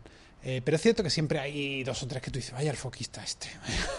Seguro. Pero, Yo, esto, no, esto es- no es una serie, es una peli. y, me, y gracias a Dios me voy a poder llevar a Miguel Amoedo, a mi director de fotografía, para allá. Con lo cual voy un poquito más mm, con un escudito, ¿no? Pero claro, ya sabes cómo funcionan allí el tema de, de- de los sindicatos y todo esto, ¿no? A mí me gustaría los llevarme. Tienen mucho a mí me gustaría llevarme a mucha más gente, ¿sabes? Conmigo, pero no. no, pero bueno, a ver, te quiero decir, es, es, es que depende, depende mucho en qué ciudad ruedes. no sé si En, lo- en Los Ángeles. Ah, sí, en Los Ángeles me ha dicho, perdóname. Sí, La película Eh, sucede en Los Ángeles y se rueda en Los Ángeles. Es que en Los Ángeles hay como cruz muy top y cruz muy malos. O sea, no, no hay punto medio. ¿sabes? Qué miedo me estás Entonces- dando. Entonces no, o sea, yo he tenido cruz tops porque cuando hicimos Pretty Dreadful, Sin Avengers era un cruz muy bueno, pero luego, claro, mm, tienen que ser eh, que sean todos de la DJ de alguna forma, que son como, como sindicato, digamos. ¿sabes? Entonces los sindicatos suelen ser buenos, pero como te digo, hay, sí es cierto que me he encontrado con determinada gente que es un poco 9 to 5, que es un poco mm, mi trabajo es este, empieza aquí, mi trabajo es este, termina, aquí, aquí y, no me, y- no me pidas más, porque este es mi trabajo y yo me voy a dormir a mi casa y, Y, esto es cuando lo acabe tu peliculita, luego voy a hacer otra Claro, y, luego si otra no y me voy a otra. Eh, Que claro. Eso me ha pasado, por ejemplo, no a mí personalmente, pero en Toronto, por ejemplo, que se rueda tanto, tanto, tanto, tanto, o en Vancouver, sí me ha pasado que de repente estás trabajando con un equipo y de repente al día siguiente llega y no está el maquinista o no está el foquista o no está no sé quién. Y entonces no es que le han hecho una oferta mejor en el otro rodaje y se ha ido se al ha otro rodaje y hemos traído a este. Y entonces es una sensación de decir, joder, pero que tanto curro que todo el mundo eh, te los van quitando de las manos y tú creas, estás tratando de crear una sensación de, de barco pirata de equipo, de vamos todos a una. Eso para mí es vital. Y, y eso es, es complicado, te, te soy sincero. Sí, ¿no? ¿Sabes? Lo digo para que lo sepas. Pero bueno, como te Tenía digo, mucha ganas de hablar contigo porque como yo sabía que tú habías tenido la, aventuri- la aventurita americana, Sí, sí, sí. No, y todavía, todavía ha sido un poco. Pero bueno, a ver, que depende. o sea, lo que tú dices, la energía del director, la energía del director de foto, la ayudante de dirección cuenta muchísimo. Mm, pero al final yo, yo siempre apelo a la energía y a las ganas de la gente y al final suele funcionar y tú eres también así, yo creo que funcionará. Pero que te vas a encontrar con dos o tres complicadetes, ¿sabes? Seguro, te lo puedo Seguro. asegurar. seguro. pero bueno, yo creo que eso eh, ¿no? es, Forma parte del juego. forma parte del juego y de la profesión siempre. Eh, y, y te quería preguntar, tú, por ejemplo, con la ayuntamiento de dirección, yo es que establezco una relación muy de, de control en el buen sentido con la ayuntamiento de dirección. Es decir, creo que a veces sorprenden de lo que analizo y reanalizo y rehago el plan de rodaje tantas veces. Porque me han dicho que muchos directores que es más como que, bueno, le dejan a la ayuntamiento de dirección hacer su plan de rodaje y luego llega el día de rodaje y, joder, es que no tengo tiempo, coño, pues a ver, mira el plan de rodaje, cojones. Es decir, yo lo, yo lo analizo como si fuera un atraco a un banco. Exactamente igual que yo. Y es como, no, no, a ver, y además le pongo horas. Aquí voy a tardar 45 minutos y aquí voy a tardar dos horas y esto lo voy a hacer en tres. Pero claro, no tiene sentido y es mejor empezar el día con esto y luego no sé qué. Y yo noto a los, a los ayudantes de dirección, entre comillas, más convencionales, que a veces como, será cabrón que se me mete en todo el tío. Sí. Pero es Yo- que para mí es muy importante. Yo soy un poco así. De hecho, con los ayudantes de dirección, eh, que como ya me conocen, obviamente, eh, mm, eh, cada cosita del plan de rodaje la van a consultar. Me, me mandan. eh, este es un previo del plan, para que le eches un ojo, tal, no sé qué. Y eh, digamos que yo ruedo mucho, sobre todo en las series de televisión, ¿no? Eh, yo ruedo mucho una cosa que es muy graciosa, que es lo que eh, yo llamo el poliplano secuencia que es que es muchas veces no tienes tiempo de, de rodar la escena, ¿no? Dices, esta escena, tal y como está concebida y tal y como está en el guion, eh, ¿cuántos, blo- eh, ¿cuántos bloques, cuántos setups de cámara iban a ser estos? Mm, ¿Siete? ¿Ocho? ¿Cuánto tiempo tengo? Es imposible, ¿no? Entonces, eh, hago mucho lo que yo llamo el, el poliplano secuencia, que es eh, hacer un plano secuencia muy elaborado desde un campo y hacer un contracampo, un contraplano secuencia muy elaborado desde el otro campo. Ok, vale. De tal forma ¿Y que después, hacerlo con grúa, con vía, con este? con grúas, Con grúas. casi siempre con grúas, para que sea específico y concreto. Muy Eh. Eso lo que hace al final es que tú tienes en el montaje la sensación de que efectivamente había ocho, ocho setups. Sí, pero en realidad es un setup muy largo. Pero lo que ha ha habido es un setup muy largo eh, por un lado y otro setup muy largo por, un- por el otro. ¿Por qué lo hago? Lo hago principalmente porque para que porque lo que hablábamos antes, ¿no? Para que la emoción de los actores y para que el, el viaje Mm. interpretativo de la escena no se corte. O sea, es como no puedo soportarlo de no, y esto ya es otro bloque. Mm. Entonces ya ahora ahora el plano contra plano de esta parte, dices tú, pero pero es que cómo va a llegar el actor aquí Claro, claro que no llega. no llega, ¿no? Entonces, entonces hago mucho esto de los poli- poliplanos secuencias y, y hay, entonces eh, hay veces que mis planificaciones por plantas son muy complicadas de, entender. entonces, casi siempre me tengo que sentar con los ayudantes de dirección para explicarles exactamente cómo es. Y prácticamente muchas veces ya el orden de rodaje está muy claro, ¿no? O sea, eh, eh, es como se ve, ¿no? Eh, me cuesta más en exteriores, eh, todo el tema de las direcciones de luz, etcétera, pero digamos que como llevo mm, ya muchos años al lado de Miguel y de, de toda fotografía, al final acabas también entendiendo exactamente. O sea, prácticamente a mí me pasa que yo ya casi hago el plan de rodaje. En cuanto acabo de planificar, ya sé cómo va a ser. Perdón. Ya sé cómo va a ser el plan de rodaje de, ese, de, esa, de esa jornada, ¿no? Así lo hice yo. Eh, En Penny en concreto, el, el John Conroy iba igual, todo el rato con la grúa, todo el rato con las con las ruedines, esto, ¿cómo se llaman? Las ruedas. El Manivelas, rato- ¿no? las manivelas y estaba todo el rato tac, tac, tac, tac, tac, tac, tac. Y ahí también flipé. Dije, hostia, estoy haciendo 25 setups en un solo setup. Es que es, muy- en es que realidad. es genial. ¿Sabes? Y eso, hay pocos directos de foto que vayan así. Yo, por ejemplo, en España lo que suelo hacer mucho, o sea, desde adiós un poco, es eh, cámara en hombro. Y Cámara decir, a ver, si en- es que soy un poco pragmático para eso, pero digo, a ver, siempre que trato de hacer otra cosa en España, um, a ver, me explico, cuando voy a Estados Unidos y vas a hacer Umbrella Academy te dan tres cámaras y dos grúas, pues dices, joder, que tengo todos los medios, entonces aquí realmente puedo hacer lo que quiera y hacer multisetups y tucu, tucu, tucu, tucu, tucu. Pero en España me da la sensación de que como siempre tengo menos presupuesto de lo que querría y siempre, la, siempre- porque en España he hecho, o sea, ahora real- realmente ha sido hacer adiós y ahora la novia gitana. Y he ido con la misma apuesta para la novia gitana porque sabiendo lo que a mí me ha pasado en Adiós y también porque creo que le va bien al proyecto. Porque Es es, que un hay policíaco que te lo pide, que es pegado a la calle, pegado a, la, a la piel, entonces te pide ese hombro, ¿no? Claro. Pero en ese caso era como, joder, pues. Yo, por ejemplo, hago una cosa que no hago los generales primero, sino que hago los cortos primero. Porque el general, en Estados Unidos a veces me lo exigen, dicen, no, tienes que hacer el general primero. Yo digo, ya, Algunos pero- directores de fotografía Ya, te lo exigen. No, pero incluso el dire de incluso el showrunner o incluso actores eh, para calentar. Y yo digo, joder, pero si es que el general te voy a hacer una toma y si técnicamente está bien, lo que quiero es llegar lo antes posible a donde quiero llegar. Entonces en España lo hago al revés. Y entonces empiezo como tú haces, es vamos a empezar aquí y sigamos al actor todo lo que podamos para mantener la emoción viva durante toda la secuencia para que tenga sentido donde está llegando. Y, y luego ya el general, nos quedan 10 minutos el general. y a veces al dire de foto o a los ayuntamientos de dirección como que les explota un poco la cabeza de decir, ¿por qué lo hace al revés? Coño, porque estoy priorizando la emoción estoy priorizando... A mí me gustaría, pero la verdad es que me dejan muy pocas veces hacer eso. Yo, yo por el momento, yo es, es como, como cuando al principio no tenía ni puta idea y fingía que sabía lo que decía. Ahora sé lo que digo y me dejan, como lo de la script o como esto. Yo digo, no, se va a hacer así. Y yo voy a llegar una hora antes de rodaje y voy a estar enseñando a los actores. A eso que dices, ¿no? De lo de no tenía ni, ni idea y, y hay que hacer como que sé lo que digo. ¿No te da la sensación de que esa especie de síndrome del impostor Ajá.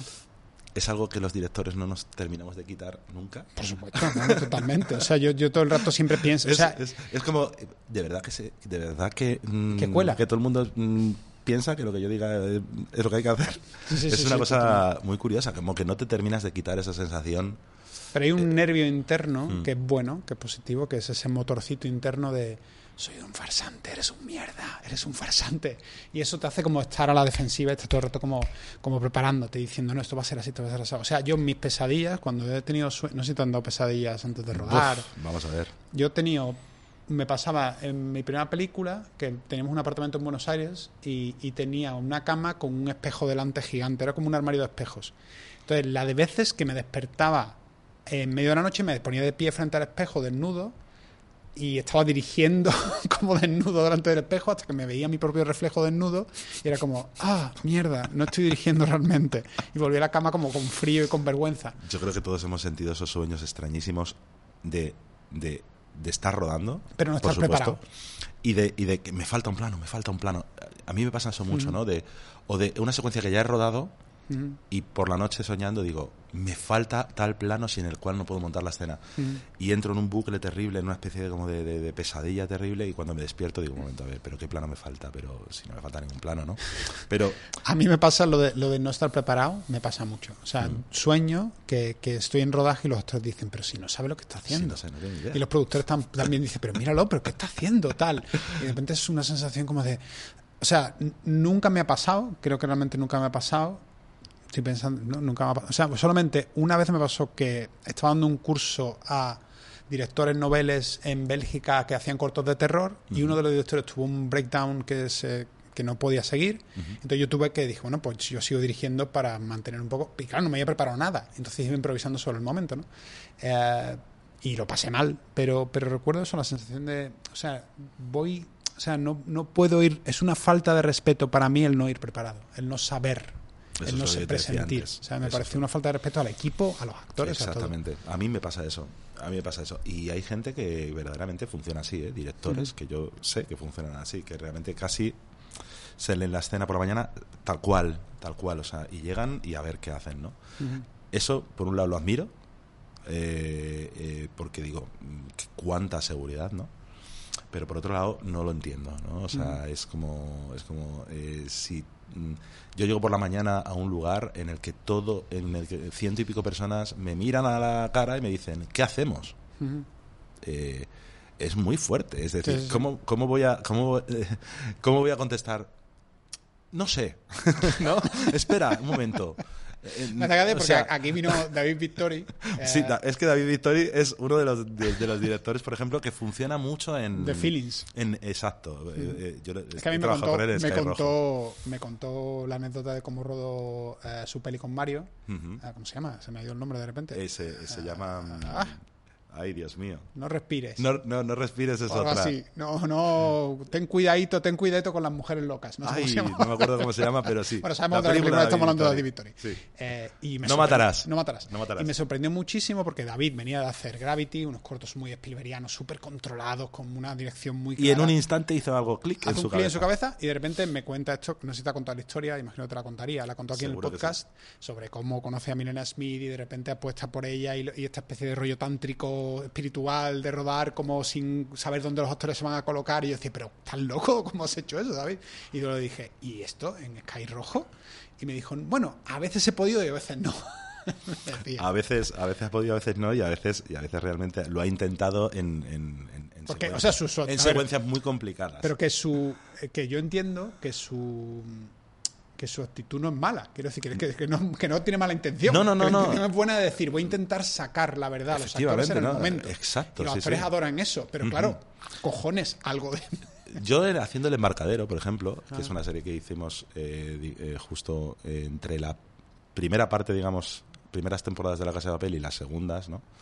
Eh, fue como que tuve ese instante, ¿no? De decir, vamos a hacer esto. Se acabó el plano, ¿no? Eh, no hay concepto de plano, ¿no? Aquí tiene que primar la emoción, por supuesto, los actores, eh, estar muy encima de la emoción, muy encima de, lo- de ellos, muy encima de las sensaciones y primar la fotografía, ¿no? O sea, que la fotografía sea brutal, ¿no? Siempre a favor de luz, siempre en el mejor, en la mejor situación.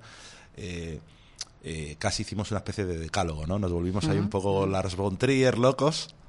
Eh, y fue muy interesante, y fue muy interesante, pero al final no era exactamente no preparar, ¿no? Al final era preparar de otra manera, ¿no? Sí, era, sí, sí. era preparar de otra manera y era, y sí, y, y- y jugabas a puestas en escena un poquito más improvisadas, pero no logré llevarlo hasta donde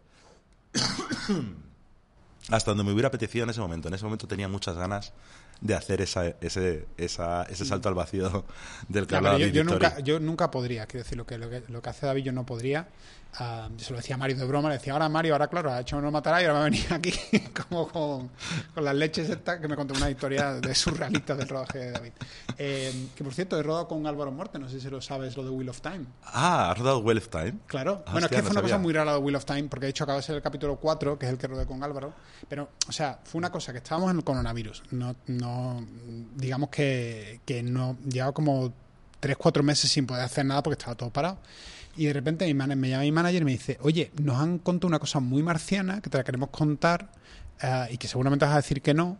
Pero resulta que hay una serie que se llama Wheel of Time, que se en la República Checa, y hay un actor que se llama Álvaro Morti, ¿no? que no sé quién es, eh, y es un actor español y tiene que estar robando la casa de papel, y entonces está en España, está súper liado y tal, pero queda una escena que, de rodar muy importante, que es el opening de, eh, de un, un castillo ardiendo en llamas, no sé qué, no sé cuántos, con Álvaro Morte, y se tiene que rodar en España y no tienen director, porque los directores están trabajando en República Checa. Qué bueno. Eh, ¿Quieres hacerlo? Y, y dije, hostia, pues, ¿y cuánto? No, son dos días de rodaje, eh, ya está, tal, no sé qué. Es como hacer una publicidad prácticamente. Bueno, Yo no he hecho publicidad en mi vida. Eh, me lo pasé como un enano, me lo pasé genial. Lo acabo de ver esta mañana, lo he visto en Amazon que lo han puesto esta mañana. Y ha quedado de puta madre. Estoy súper contento. Ya está el capítulo, ¿no? Sí, sí, además que Pues encima está guay porque. a casa. Sí, sí, porque además mola un montón porque rodamos en Segovia, en el. Vamos, el castillo que hay gigantes con Segovia, con un, con un precipicio precioso, ¿cómo se llama? El, el, el no sé qué de Segovia, joder, madre mía, ¿cómo estoy el, el, Yo no me voy a meter. no, vale, es un castillo muy grande que parece de Disney Castillo. con los techos Muy azules. bonito. El, el- jo, tiene un nombre que, bueno, no importa. Bueno, el que rodamos en Segovia. Entonces me hace mucha gracia porque empieza el capítulo y pone Highlander, como el típico nombre como de como del Señor de los Anillos, como Claro, Highlander. claro. Yo digo, no, es Segovia, es Segovia, pero bueno, vale, venga. Y, y- y la verdad es que la, la escena la rodamos con muy pocos medios, porque en realidad era una producción americana, pero nos habían dejado un poco el service aquí como tal. Y me lo pasé muy bien con Álvaro porque es un tío muy intenso, pero muy consciente de los silencios y de los el tempo y de y tal, es un gustazo. Álvaro es absolutamente maravilloso. Es el director, oye, el, perdón, el, el- bueno, sí, es, un, un poco, poco director, director. es un poco director. Es precisamente lo que iba a decir, por eso me he liado. Es un director, joder, un actor tan técnico, Álvaro Morte. eh, él sabe absolutamente mm, mm, qué plano es exacto el que se está rodando. Te pregunta la óptica, te pregunta la eh, distancia focal, te pregunta todo. Eh, y, y yo creo que él, efectivamente, es un director, esta es mi teoría, y nunca se lo he dicho a él, creo.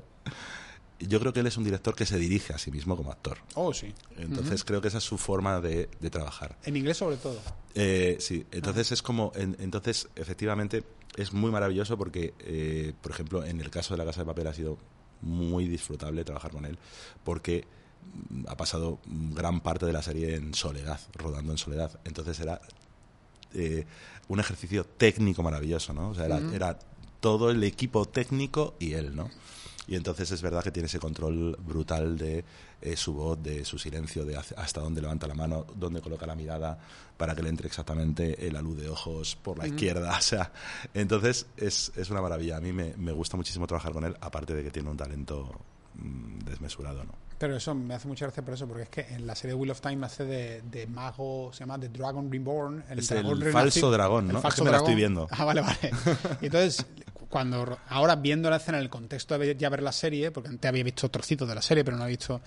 Y veo la mirada de, de Álvaro y digo, hostias, claro, que, que la encogió por eso, por, por la mirada que Tiene y el tempo que tiene, ¿sabes? Sí, que es una cosa súper súper curiosa, pero que eso, que ahora mismo venía de, de, de decir, está todo tan mezclado, tío, es una cosa súper curiosa, o sea, ya la industria que hemos creado aquí en España, la industria internacional americana, todo es lo mismo, Hmm. ya, ¿sabes? O sea, todo, todo forma parte de lo mismo. De hecho, yo tengo la sensación de que efectivamente la, la eclosión de las plataformas digitales y todo lo que ha sucedido alrededor, eh, pues eh, hace que cosas que son pura fórmula estadounidense, que antes sí o sí tenían que funcionar, de repente parece como que no están del todo funcionando como antes. Cosas como, como, como la casa de papel mismamente o como, o como eh, El juego de calamar, juego de repente mm, tiene una idiosincrasia cultural muy, muy clara y sin embargo se convierte en éxitos globales. O sea, eh, es un momento como de mixtura, ¿no? O sea, yo creo que el... el- el, eh, y todo el mundo es muy consciente. Entonces ahora es como un momento muy clave en el que todo el mundo quiere como mezclarse y de repente, eh, ¿y si esta historia que la ha escrito un americano la dirige un chino? y le da como su rollo, pero de repente resulta que eh, el, mm, montador es francés, ¿no? O sea, eh, eh, estamos ahora en un momento yo creo muy bonito en el que en el que yo creo que es muy interesante trabajar, ¿no? Es que a mí me flipan las, las, las influencias. O sea, a mí me encanta el pensar que los directores del año 70 en Estados Unidos, eh, Corsese y toda esta gente, en su momento, cuando oyes hablar de Scorsese como Hawks y John Ford y tal, y a mí Hawks o John Ford no me han influenciado tanto, o sea, he visto algo, Sí, claro. pero he visto mucho más a Lumet, a Scorsese y a todos los directores de los 70. Um, y obviamente los 80. Entonces, de alguna forma, todo el trabajo que han hecho los americanos en los 70 y los 80 nos influencia a nosotros y ahora nosotros influenciamos a otra gente. Exacto. Es un, es un continuo, es un Eh, bucle es- continuo. Eso es, eso es maravilloso. O, por ejemplo, el- la, la narrativa oriental, de repente, ¿no? que, que esté también llegando con, con fuerza, ¿no? Eh, el anime japonés, todo esto. Es, es eh, yo creo que es. Estoy, estamos en un momento, yo siempre lo digo, en el que yo creo que hay que reinventar las fórmulas internas, ¿no? O sea, creo que, que está tan sobresaturado el mercado, tan sobresaturado el mercado de productos, muchos de ellos homogéneos, mm, o más o menos homogéneos, que yo creo que la única manera es ofrecerle al espectador algo que, que, que salte, que resalte, ¿no? Que, o sea, que, que ofrezca algo nuevo, ¿no? Porque al final, si no, bueno, pues todo se queda en la ola de- Claro, del mar. no, el riesgo es ese. es- es ¿No? ¿Quién Eh, toma eh. el riesgo y cómo? O sea, por ejemplo, Sky Rojo me la vi enterita en, en, en Toronto, estaba rodando Umbrella Academy, me la vi entera. Pues claro, me recordó un poco a Carne de Neón en el sentido de decir, Sí, hostia, un poco esa locura. Tía, se han atrevido a hacer un montón de cosas, tratar de temas Muy locas. Que, que hay gente que a lo mejor no se atrevería. Eh, entonces la disfruté muchísimo ah, por eso.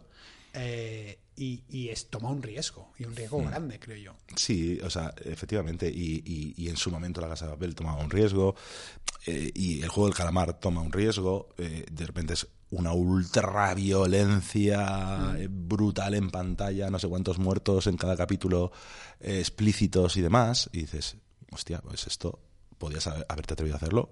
O podías haber dicho, no, espérate, rebaja esto un poco, ¿no? Yo creo que no estamos en, en un momento de rebajar, ¿no? Creo que estamos en un momento de apostar y creo que estamos en un momento de mixtura cultural totalmente eh, y, eh, como te digo, en un momento como de reinvención, ¿no? De reinvención de las fórmulas. A mí, a mí ahora mismo concretamente lo que más me interesa es las reinvenciones de los géneros. Es como es como el género puro es maravilloso porque el espectador conoce sus normas, entonces es como que se abre la puerta muy rápidamente. Tú dices, tú dices, eh, si yo presento un thriller de terror, todo el mundo sabe lo que viene a ver. Si presento una eh, haste movie, todo el mundo sabe lo que viene a ver y entra de, de una, ¿no? Y si una vez que está dentro, de pronto, hostia, el suelo se mueve bajo sus pies Claro. y, y- y estoy en otro lugar, esto es distinto, ¿qué, has- qué ha pasado, no? creo que es lo bonito, ¿no? O sea, creo que las fórmulas siguen funcionando, pero no tal cual, ¿no? Creo que hay que empezar a...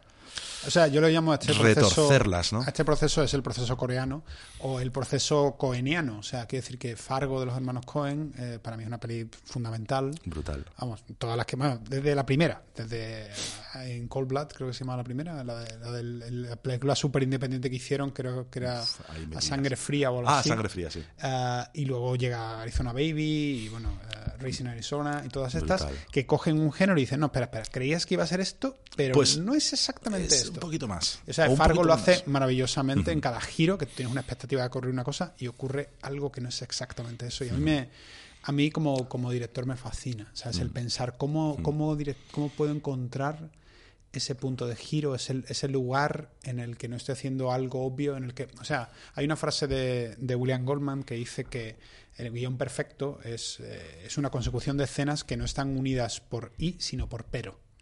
Entonces a mí esa me, me Oh, fascina esa frase. Qué buena. Porque en el fondo es yo no o sea doy clases de vez en cuando de dirección y de guion pero muy contadas y para mí es la frase que define el, define el guion como un guion tiene que ser o sea es un tipo que se levanta por la mañana y se toma el desayuno Pero. y, eh, y pero y cómo es ese pero porque ese pero el espectador dice ah ya verás ahora va a pasar esto y entonces tú, si tú consigues que ahora va a pasar esto, pero en realidad pasa otra cosa, que no solamente te satisface, sino que se sorprende, ya vas por buen camino. Por- pero si no te satisface ni te sorprende, ya estás jodido. Hay una La inversión una- de expectativas, ¿no? Eh, y Ah. y el- es, es- es un poco de lo que estás hablando, ¿no? La inversión de expectativas, pero eh, eh, hay una hay como una especie de, de- de- de- de delgada línea roja en la que uno moverse porque se puede hacer de forma radical, esto que estás diciendo, y no pasa nada, y hay muchas películas que hacen esto de forma radical y son rara avis, muy interesantes de ver y muy, muy disfrutables, ¿no? Pero si lo que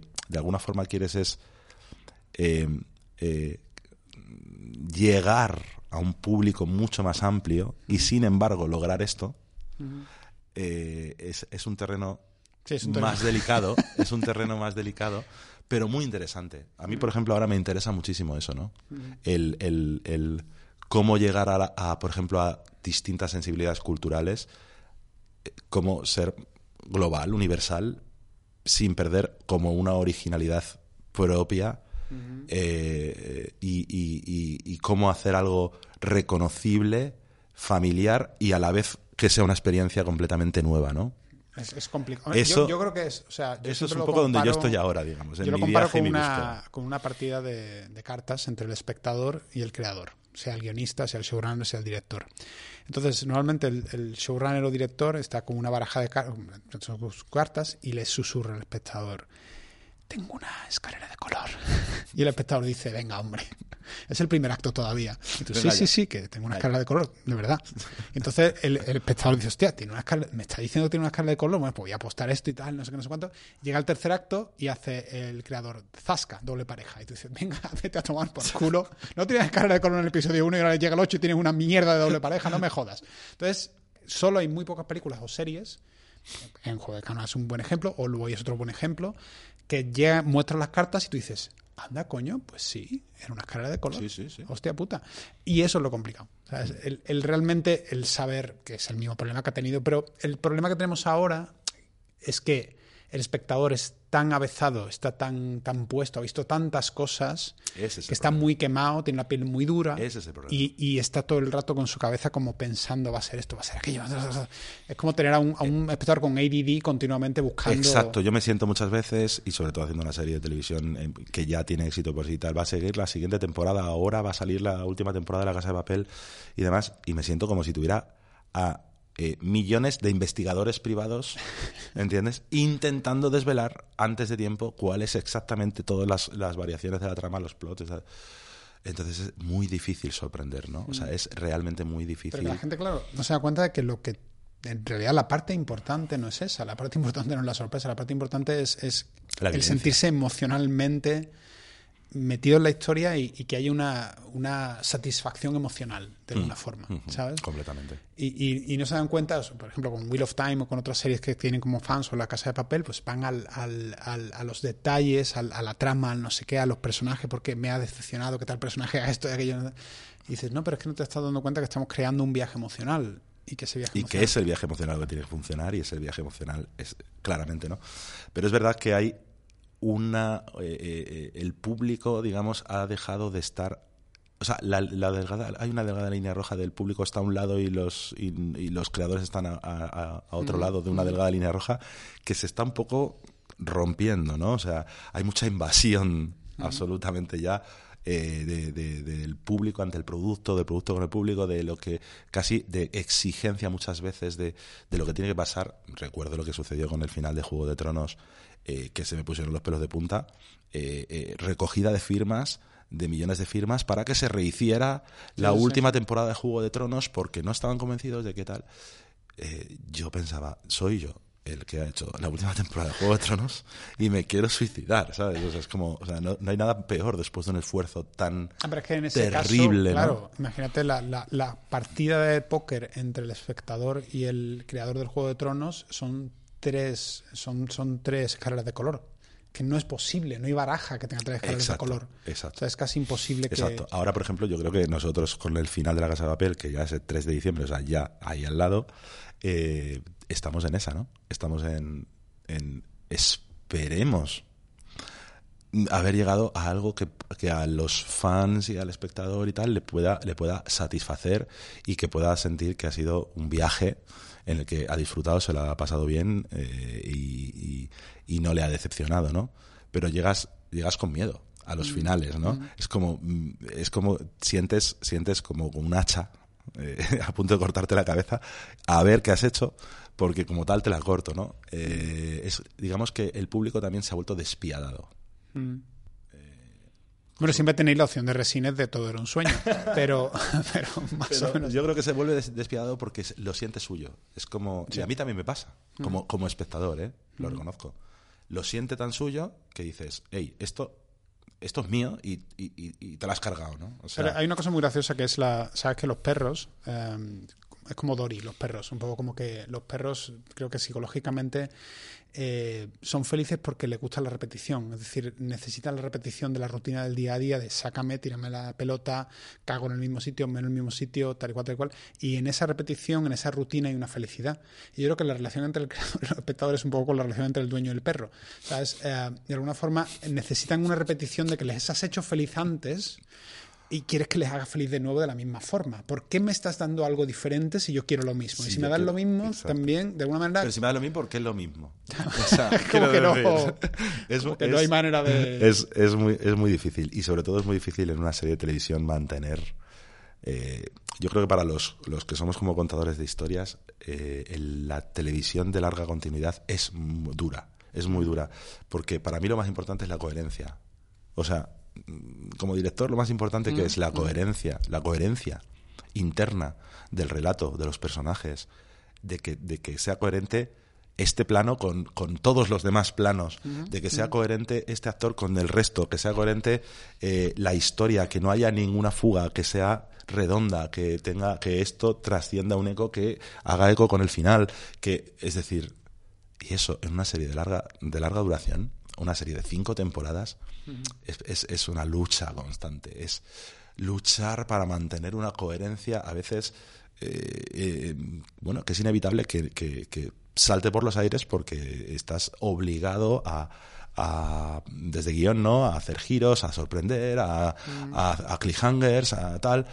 Eh, eh, y, y es para mí una lucha, ha sido, ¿no? Una lucha mm, por mantener la coherencia eh, muy dura, ¿no? O sea, Por eso yo- te apetece también un poco la peli. Exacto, o sea, yo he acabado exhausto realmente, ¿no? De, de la experiencia de cinco años. Esto quería preguntar, ¿ha llegado un momento en que tú a nivel vital has dicho necesito parar un poco? Pues, pues, a ver, lo que me pasa es que es como que no he podido, porque siempre es como que llega una cosa que no puedo decir que no y demás, ¿no?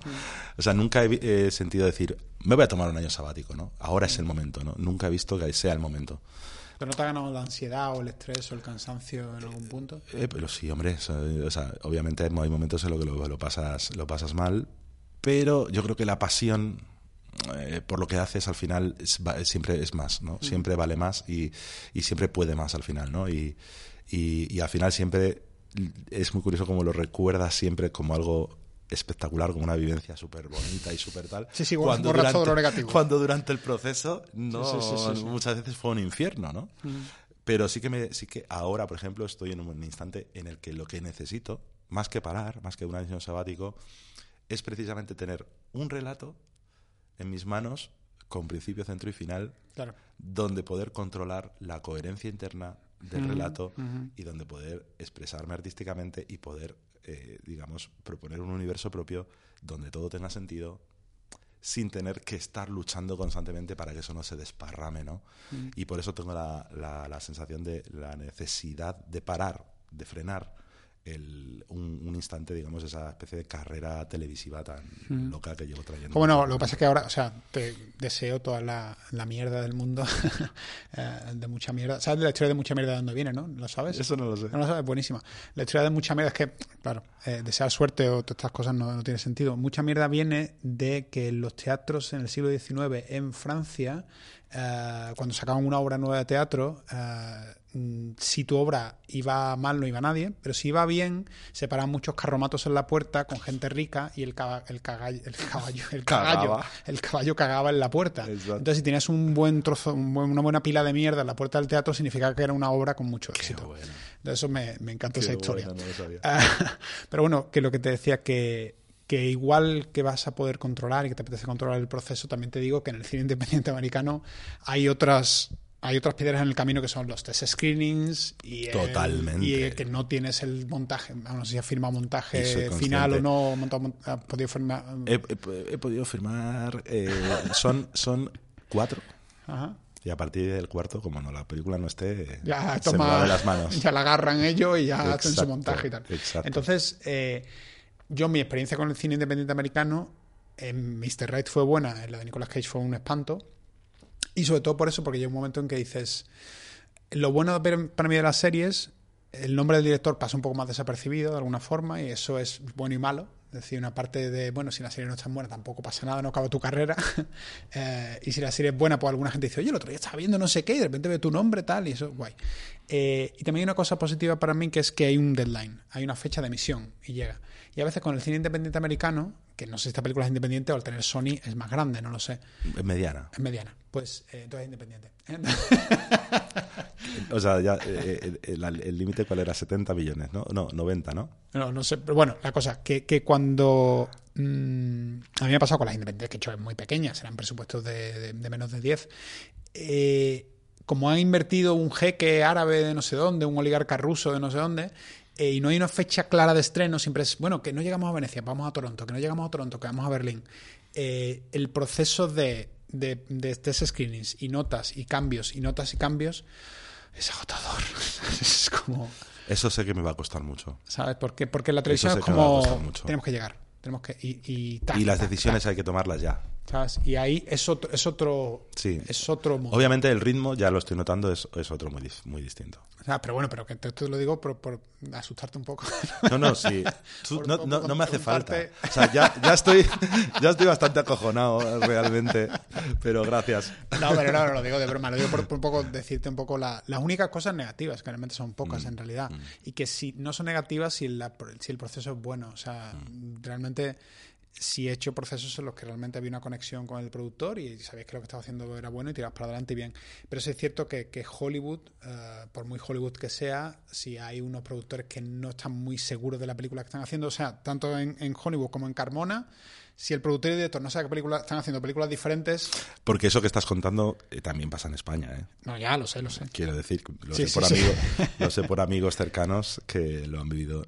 Ese- esa sensación de, de- que eh, debe ser muy terrible. ¿eh? Yo realmente eh, las notas siempre de la cadena, las notas de Netflix, las notas de producción ejecutiva, eh, yo las vivo siempre como quien escucha a un amigo, ¿no? Es decir, a ver, eh, verdaderamente, mm, hostia, me lo planteo todo y tal. Hay algunas cosas en las que digo, pues puede que sea que tenga razón, vamos a probarlo. Y hay otras veces que realmente eh, no estoy para nada de acuerdo, ¿no? Y estoy acostumbrado a poder defender eso mucho, ¿no? Y No, pero, pero te digo una cosa, ¿eh? en Estados Unidos se valora, o sea, yo, cuando, es, es una conversación muy larga, ¿no? Pero que, que cuando he tratado de hacer proyectos allí y tal, normalmente llegan guiones que no son muy buenos o que son medianos, pero ahí a lo mejor hay algo que quizás sea bueno y tú dices, o sea, no funciona, pero sé cómo hacerlo funcionar. Exacto. Un poco. Eso es lo Entonces, que me ha cuando pasado a mí.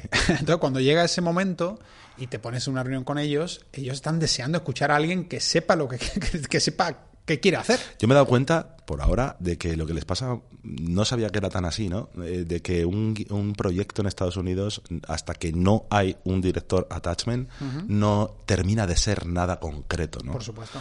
Eh, y yo no sabía que era así. Yo tenía, yo no lo sabía, simplemente. Yo pensaba, digo, aquí llegaron las películas como muy hechas y tú y contratarán a directores para que las hagan. No. Es como que ahora entiendo más por qué las películas de directores no autores, pero sí directores del oficio potentes, ¿no? Eh, eh, las ves y dices que sí, sí, obviamente, esto es una película de Robert Zemeckis o esto es una película de James Cameron. Bueno, James Cameron no, porque escribe. No, pero aparte que Pero- yo antes no entendía qué significa productor ejecutivo. ¿Qué hace Sí, bueno. realmente productor? Es uno que va a dirigir la película antes y Es- ya no, no puede. Es difícil de explicar, de hecho. Y entonces tiene su crédito porque le iba a hacer antes. Entonces es básicamente eso. Es- pues más o menos, ¿no? Es eso. Es- Más o es- menos. es así en También hay veces que los guionistas son productores ejecutivos. Sí, pero bueno, ¿no? que te dice, cuando ves a Leonardo DiCaprio productor ejecutivo es porque va a ser el prota de esa película antes y al final no Al pudo. final no. Y luego si ves a Steven De productor ejecutivo que le va a dirigir al final no pudo. Al o sea, final eso es clarísimo. Y, y es muy curioso como, claro, como, como los guiones no terminan de ser algo muy concreto. Son algo como, Sí. como que está esperando a que llegue una visión Exacto. y lo ponga en orden, ¿no? Y eso Pero en ese que- sentido, eh, esa es la. O sea, yo creo que en el fondo, cuando entras en conflicto con. Que ojalá no entres en conflicto con, con productores americanos o con, o con distribuidores o con quien sea. Es decir, esta era la idea por la que me contratasteis. ¿Sabes? Yo quería hacer esto. Pues vamos a eso. Vamos a por ello. ¿Sabes? Eso está claro. Pero, pero bueno, es un día. Vamos a ver. Vamos a ver. Bueno, que yo, te has pasado bien, ¿no? Joder, me ha encantado esto de los podcasts, Esto de tío. los podcasts, Está genial. Es, es como tomarse un cafetito muy interesante. No, pero que además que si no tienes un micrófono delante, normalmente incluso, no, a mí me pasa mucho de juntarte con, con Balagueró, con Paco Plaza, con otra gente en festivales, amigos de tal, que te encuentras y al final no tienes tiempo de hablar nunca. Siempre es como, oye, que no sé qué. ay, Un ratito que- aquí, pero eh, ya me dos voy. minutos, pero ¿y qué estás haciendo? Es Yo estoy verdad. haciendo esto, estás haciendo aquello. Venga, hasta luego. Hasta luego. Y de repente no llegas a conocer a la gente ni a saber su manera de trabajar, ni su Mm. forma de ver las cosas. Entonces, por- básicamente por eso lo, lo Me hago. encanta. Así que me bienvenido al club. Qué guay, tío. Muchísimas gracias. Nada, a ti.